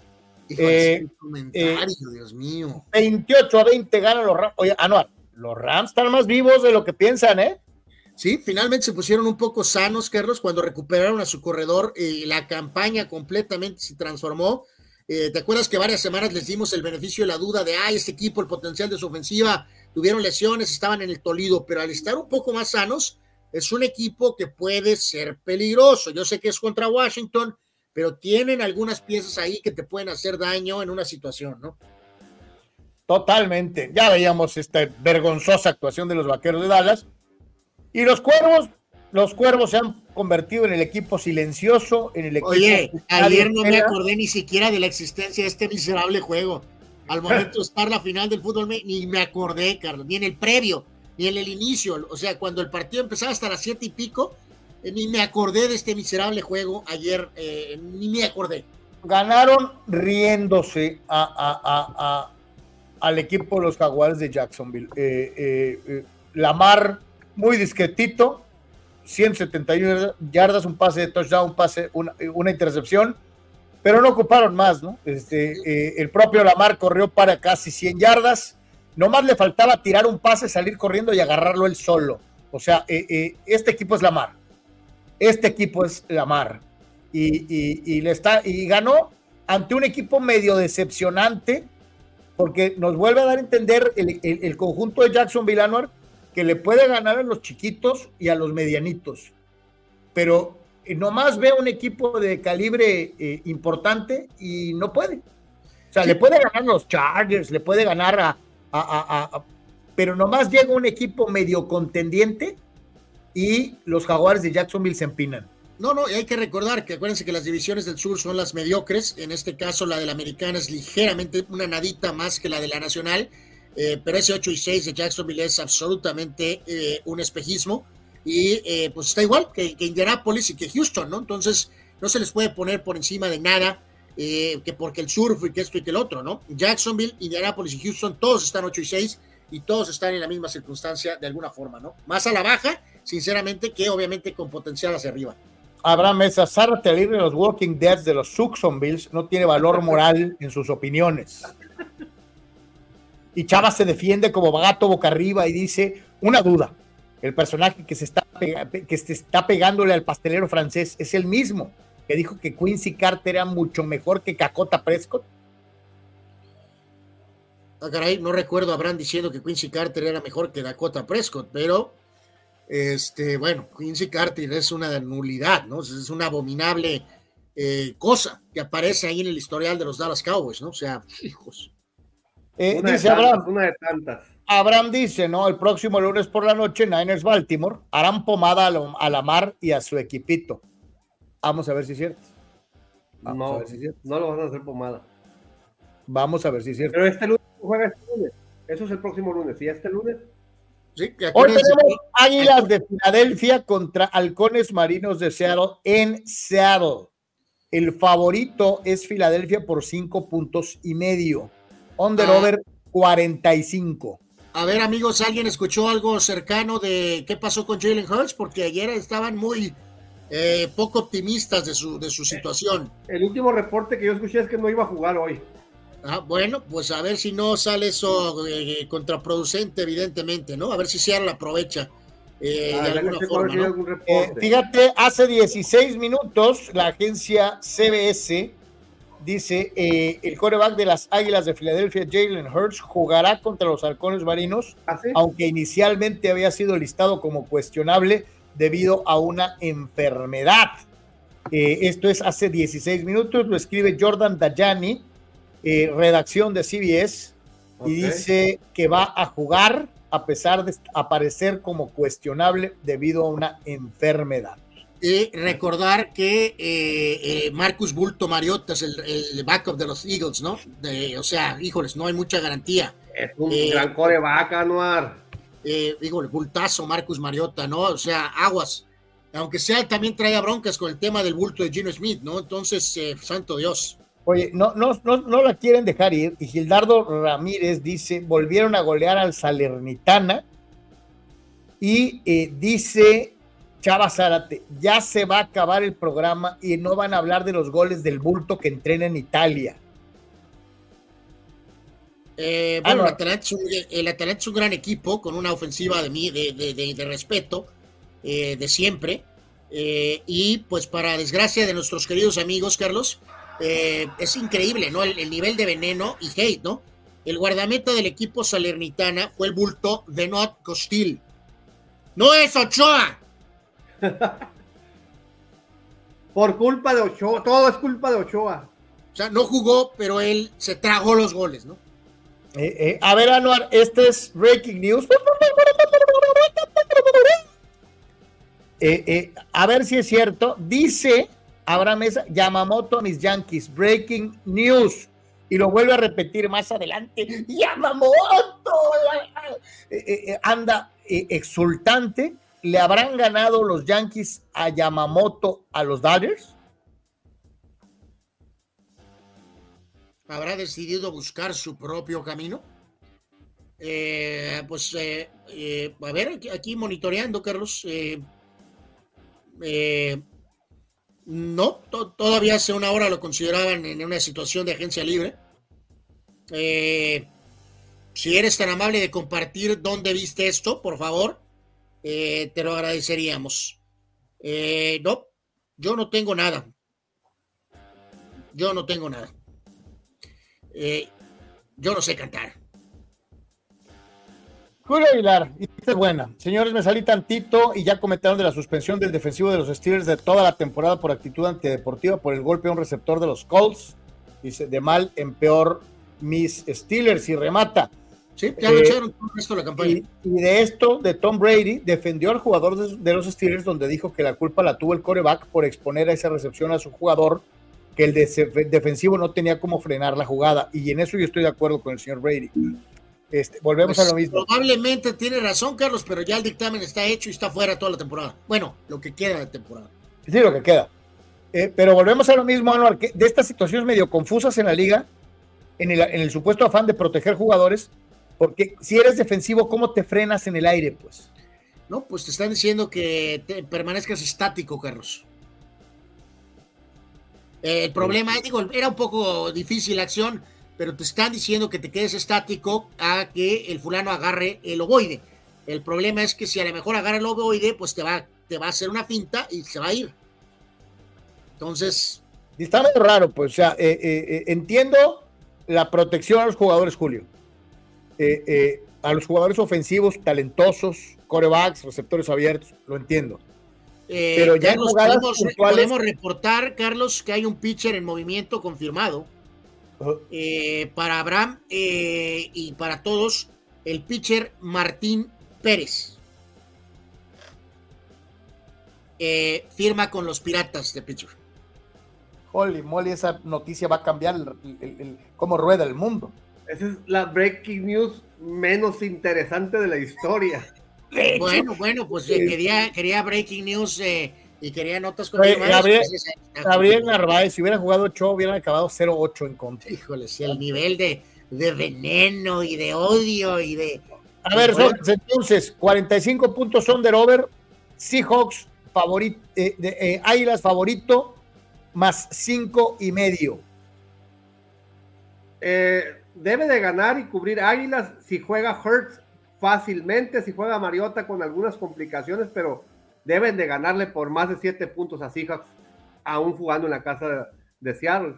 Eh, debe de cubrir, debe cubrir Filadelfia y pues vamos a ponerlo interesante y que sea over, que anoten los dos muchos puntos. Más de 45. Que, Seattle también trenea sus propios dramas en coreback, ¿no? Me parece. Drew Locke es el reemplazo del bulto de Gino Smith. Eh, mira, yo no sé aquí de líneas ni nada, pero Filadelfia más le vale sacar este juego como sea. Así que, eh, pues Filadelfia cerrado. Carnal, ya montados en la moto, vámonos con un día como hoy, un día como hoy. Señores, señores, ya se dieron cuenta de que estamos a un tiro de piedra de eh, la Navidad, es día 18 de diciembre. Y vamos a ver qué nos Ya compramos mi regalo, ya compramos mi regalo, todavía no. Eh, te, lo, enviamos de una vez, mi querido Sok, aquí con mucho cariño. Felicidades, feliz Navidad. este, de, ok, del día de hoy, 20, ¿qué? 18. En una, pues en unas semanas, día 25 donde por cierto hablaba menos mal ahora que los hacen jugar. No nada más está el tema del básquet, eh, sino el tema de la NFL. Hay tres juegos el día 25, entre ellos ese de San Francisco y Baltimore, ¿no? Que es muy buen juego. Eh, los cumpleaños de hoy, Carlos, eh, dictador, vaya, pero brutal.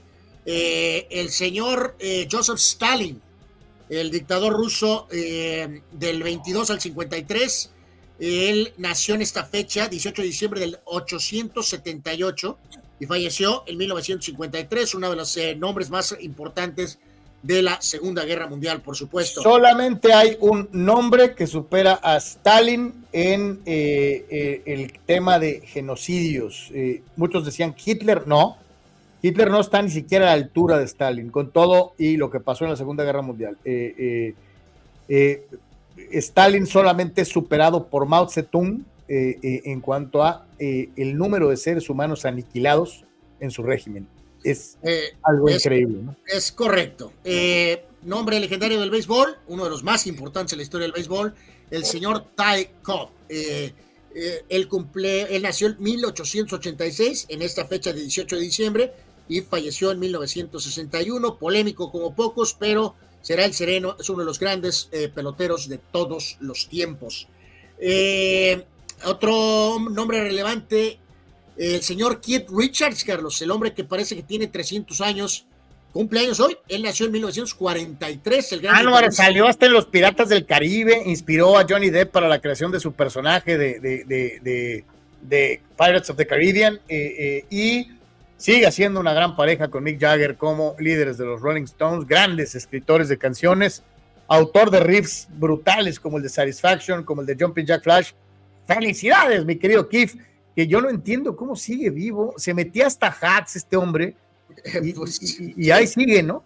Pues sí, de manera. Y otro peso pesado de hoy, pero nacido en el 46, eh, pues si no el mejor, uno de los mejores directores de cine de todos los tiempos, el icónico Steven Spielberg, cumpleaños el día de hoy, el hombre que dirigió eh, E.T., eh, Jaws, bueno, y otros, y otros, y otros, y otros títulos. El gran Steven Spielberg nació.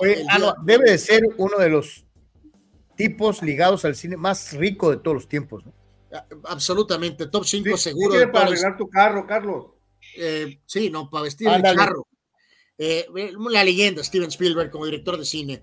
El gran actor Ray Liotta, eh, lamentablemente que ya falleció, nació en el 54 y falleció en 2022.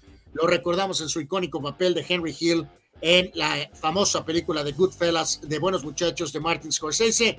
El gran Charles Oakley, el gran power forward de los Knicks de los 90, que antes también jugó con los Bulls, con Michael Jordan eh, Charles Oakley, que si jugara ahorita sería suspendido por ver feo a los rivales.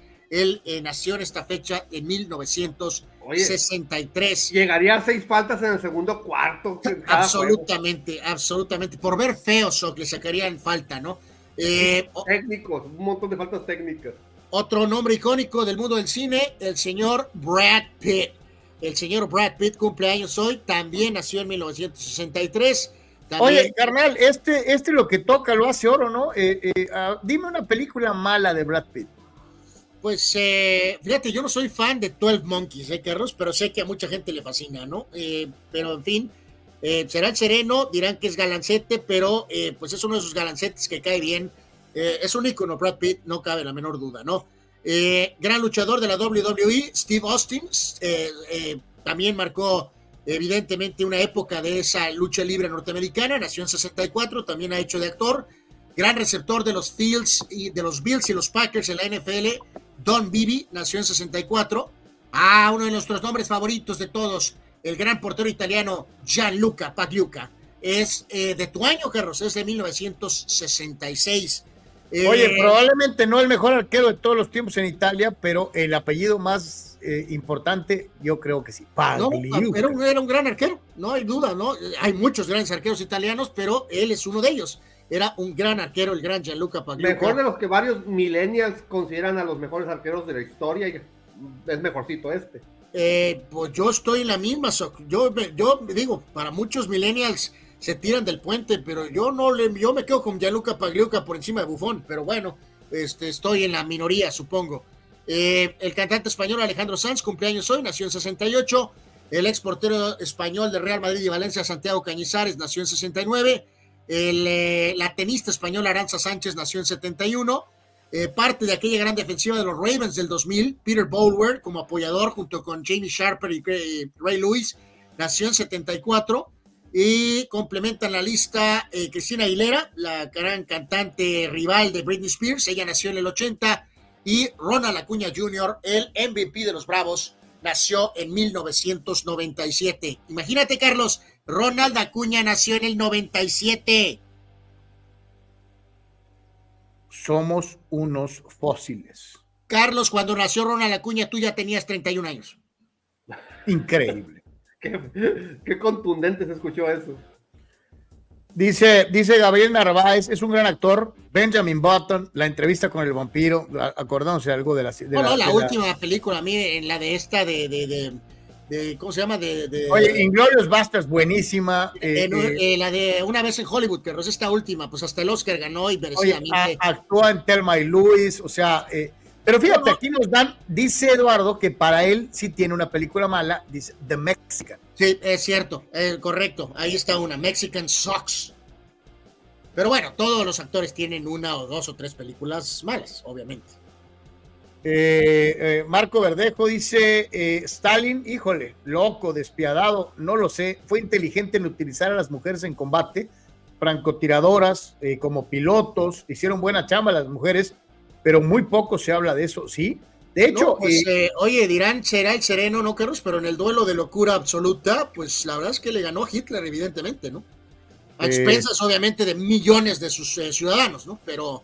Y dice Marco, DMX, rapero, pensarán que solo rapeaba, pero hacía mucha ayuda comunitaria con los más necesitados. El tipo era muy alivianado.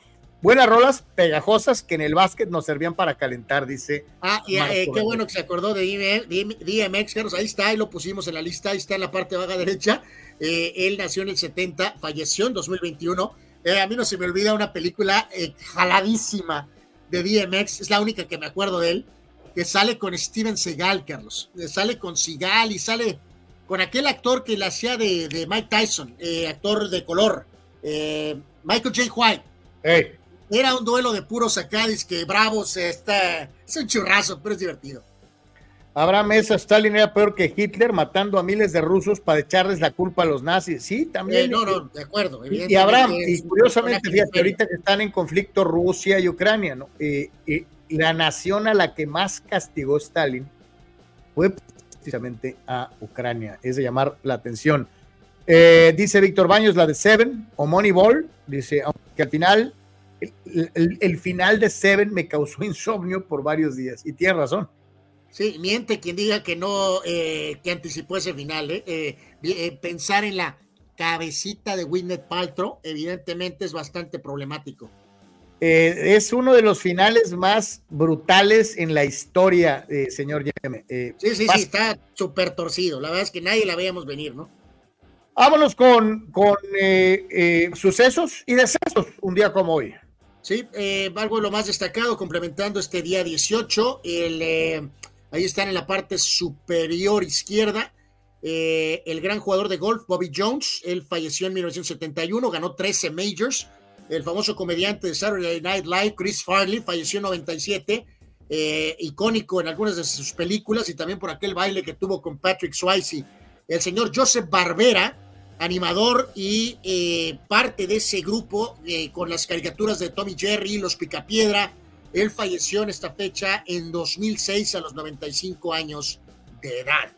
Y en esta fecha, en 64, premier de la, de la caricatura de la Pantera Rosa, que vimos por muchos años y de hecho todavía eh, por ahí, aunque sea en YouTube.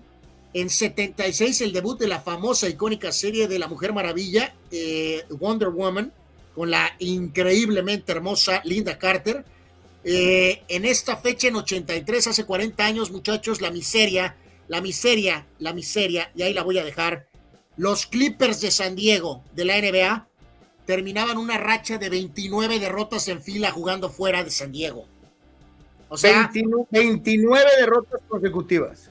Fuera de, San Diego. O sea, miserable organización previa al movimiento a Los Ángeles, donde siguieron siendo miserables. Eh, 1988 ganaban los Seahawks su primer título divisional. En 2001 ganaba el balón de oro Michael Owen, superando a Raúl y a Oliver Kahn.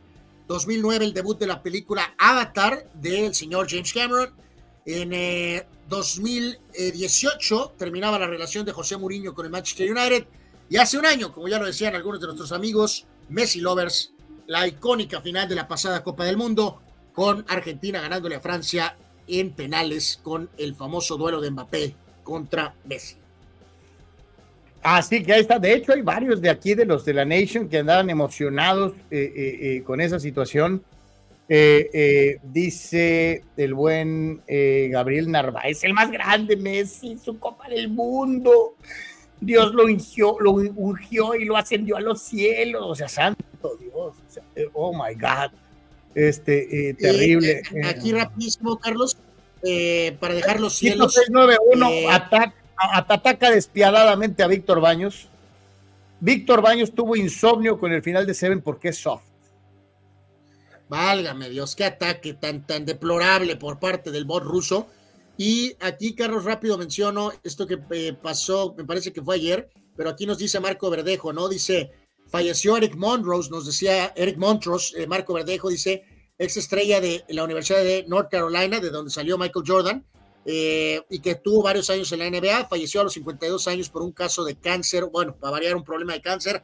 Sí, un centro, vaya, que en toda la extensión de la palabra, mi querido Marco, campeón con aquel equipo de 93, eh, que no pudo realmente trascender en la NBA, pero sí tuvo una gran carrera colegial con aquel equipo que no era muy talentoso, pero salieron campeones nacionales. Así que en paz descanse Eric Montrose, eh, que se fue pues joven, 52 años, ¿no?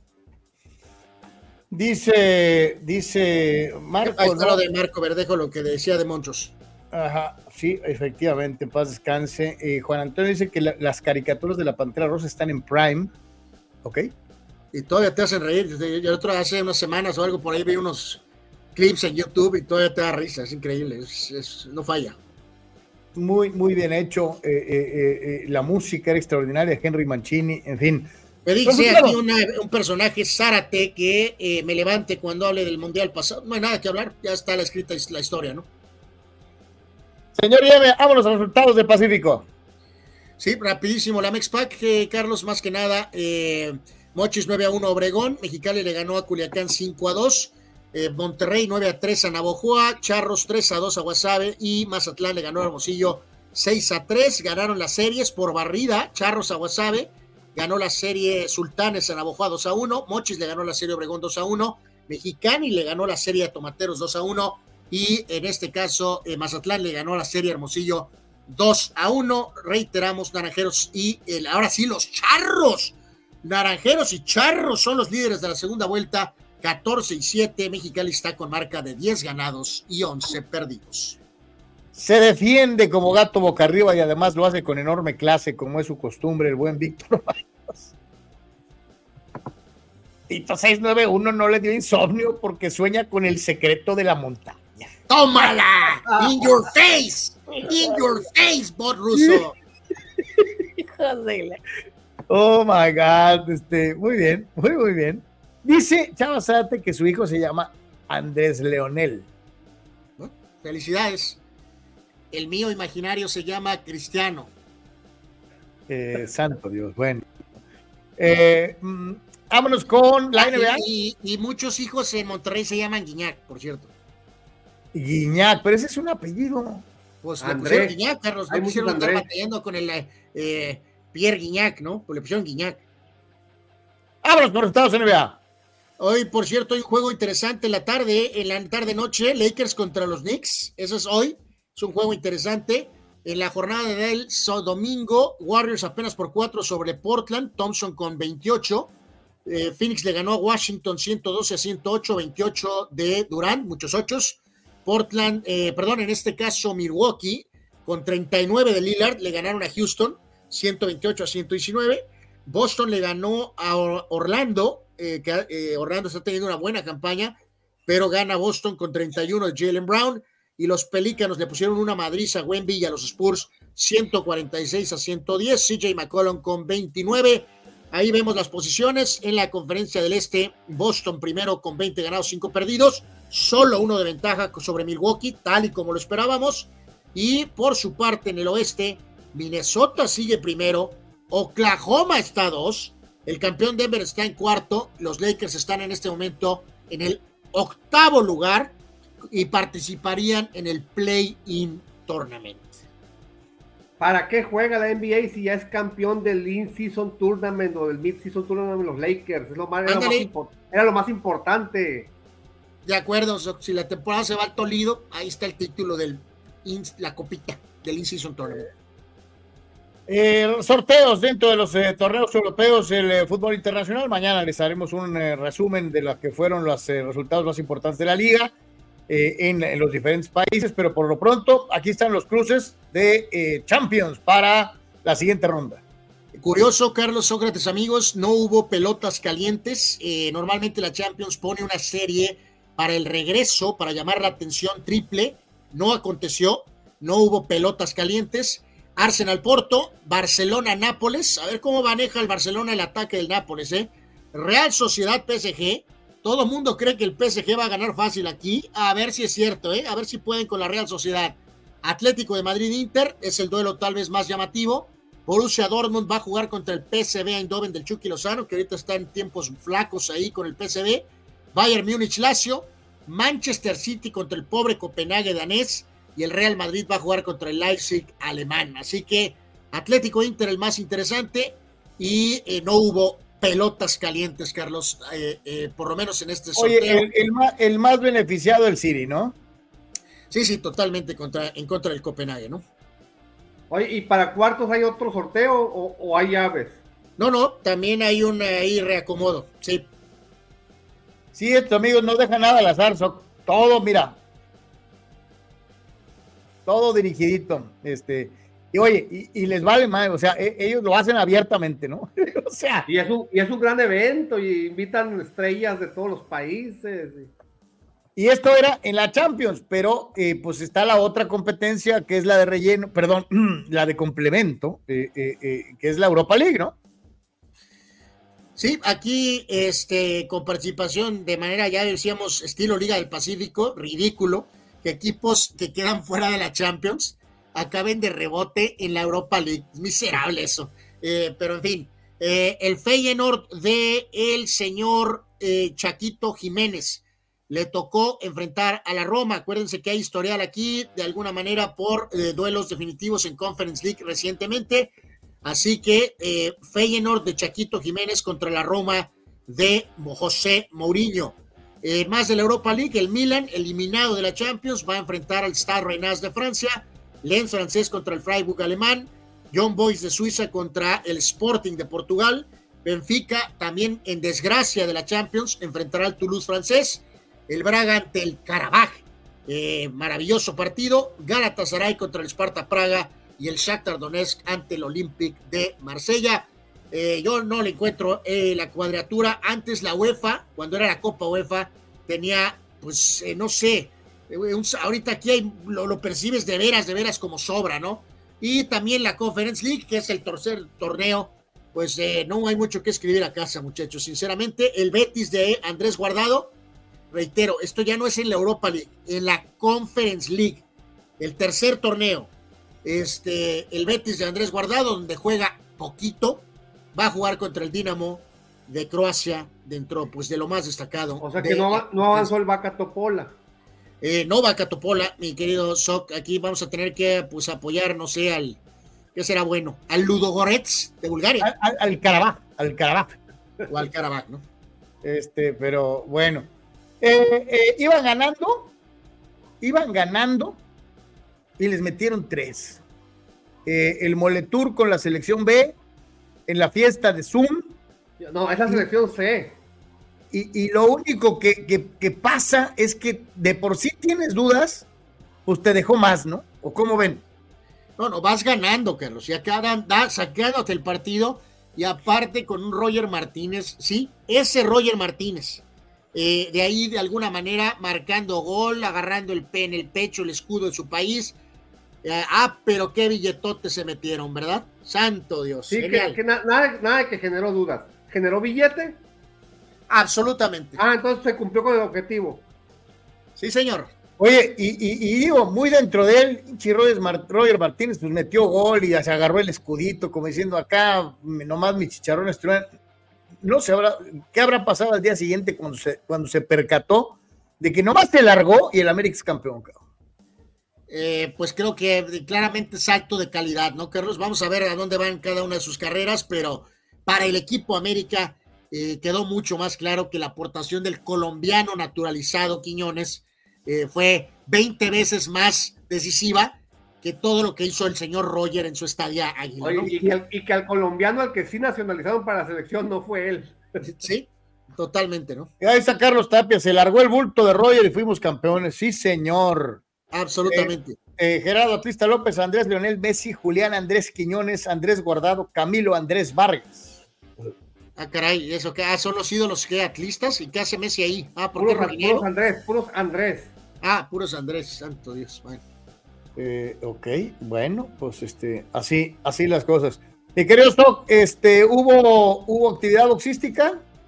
Sí, rápidamente ahí comentamos resultados el viernes en Tijuana. El muchacho local, Kevin Barrón, eh, supera a Héctor García Dolores por decisión unánime.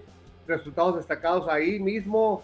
el canadiense Gelman Meran Alecosay eh, mantiene su invicto en 11 peleas, no crea en tres rounds a Alonso Ceja y el rumano Cosmin Girlanou le gana por decisión a Miguel Luna y llega el invicto a tres peleas. Eh, esto fue el viernes. El sábado en la casa de los Onkis, de sorpresa, David Moreno Potrero, el invicto, bueno, el que subió invicto al ring, eh, prospecto de la zona norte, baja con su primera derrota, le gana el experimentado peleador de Paco Cuesta, Carlos el Chinito Ornelas por decisión unánime. El Chinito Ornelas 28-4, le gana al invicto 16-0 David Moreno Potrero y ahí mismo en la misma fusión el de Ensenada Eric Robles logra su segundo campeonato del año. A inicios del año había ganado el de la Ivo y ahora gana el de Norteamérica de la Navo.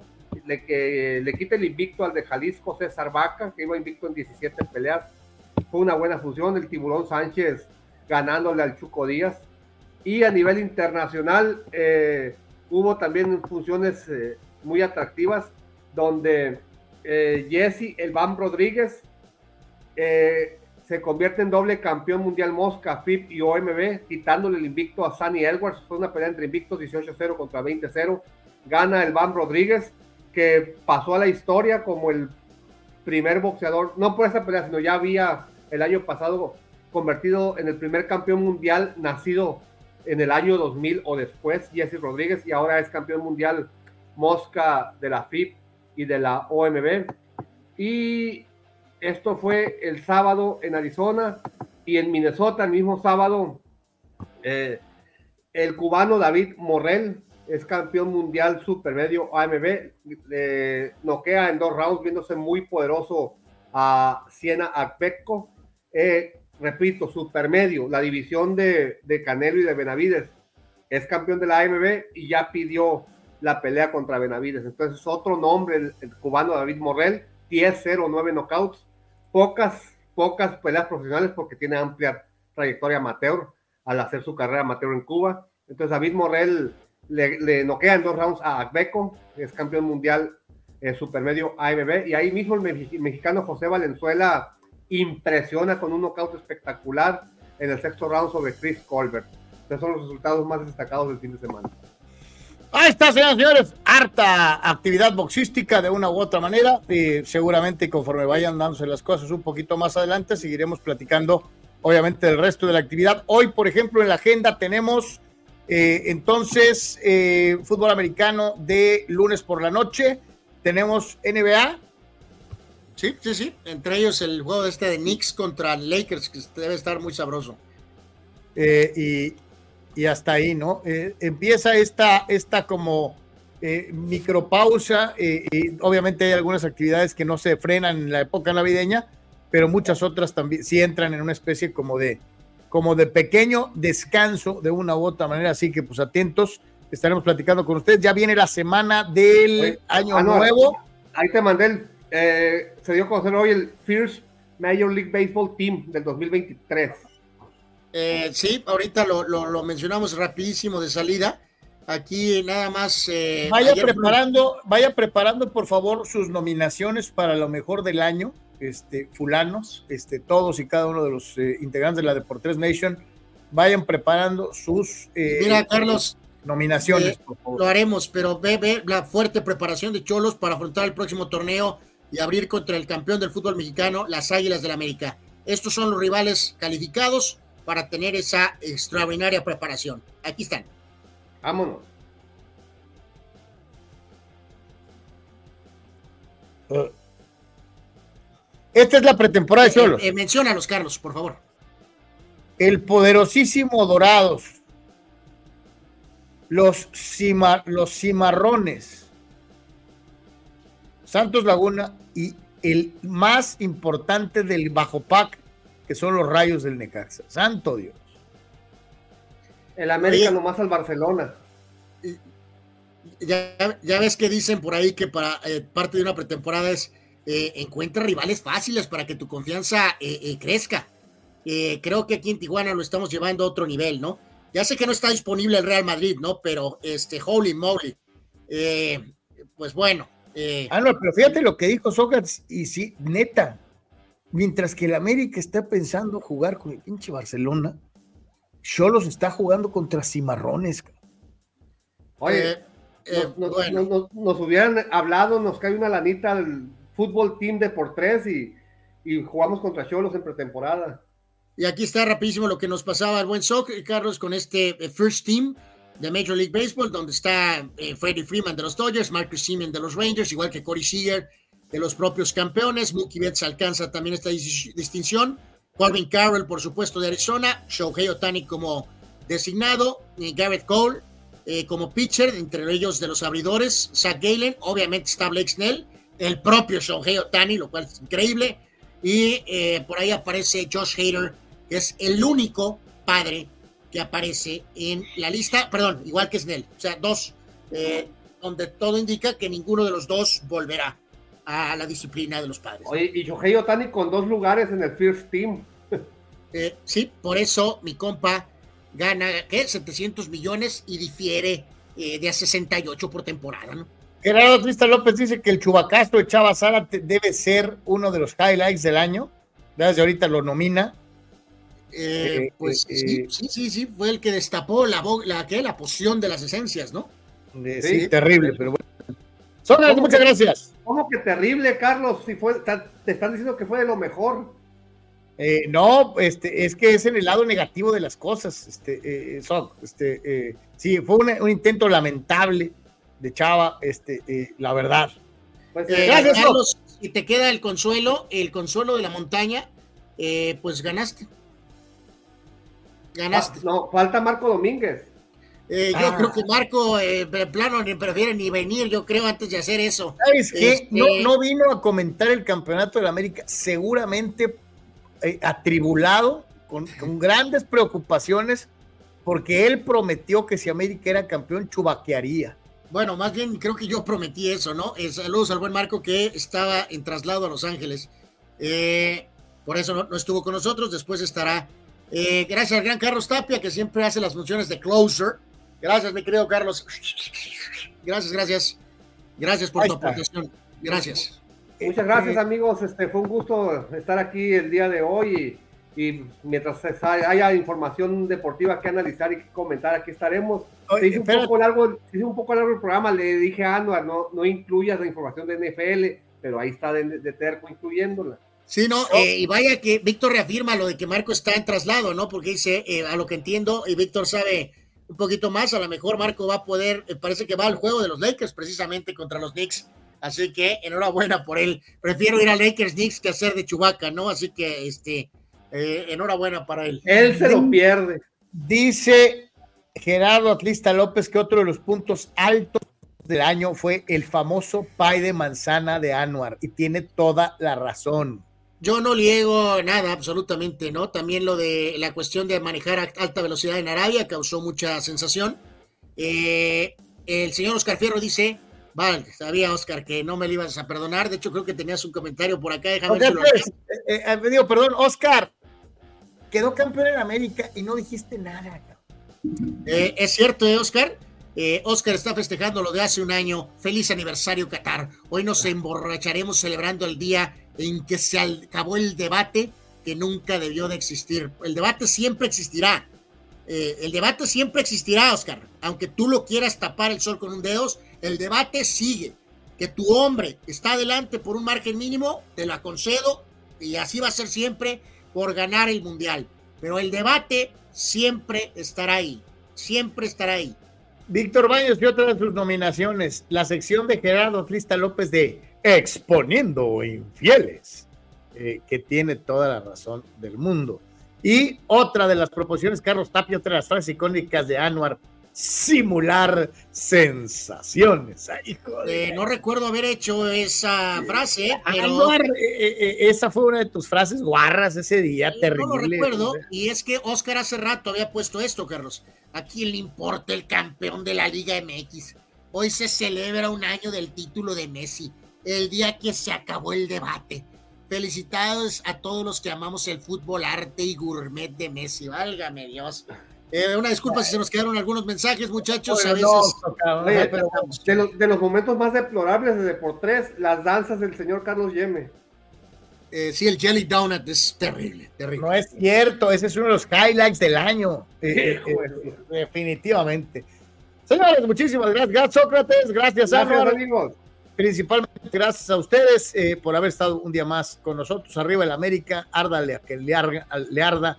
La 14 llegó de una u otra manera. Hasta vamos mañana. Por vamos por la 15. Ahora vamos por la 15, sí, señor. No hay quinto, ¿qué? No hay quinto malo. Bueno, eh, en fin, este. Adiós. Bye. CR7. Ay, campeón.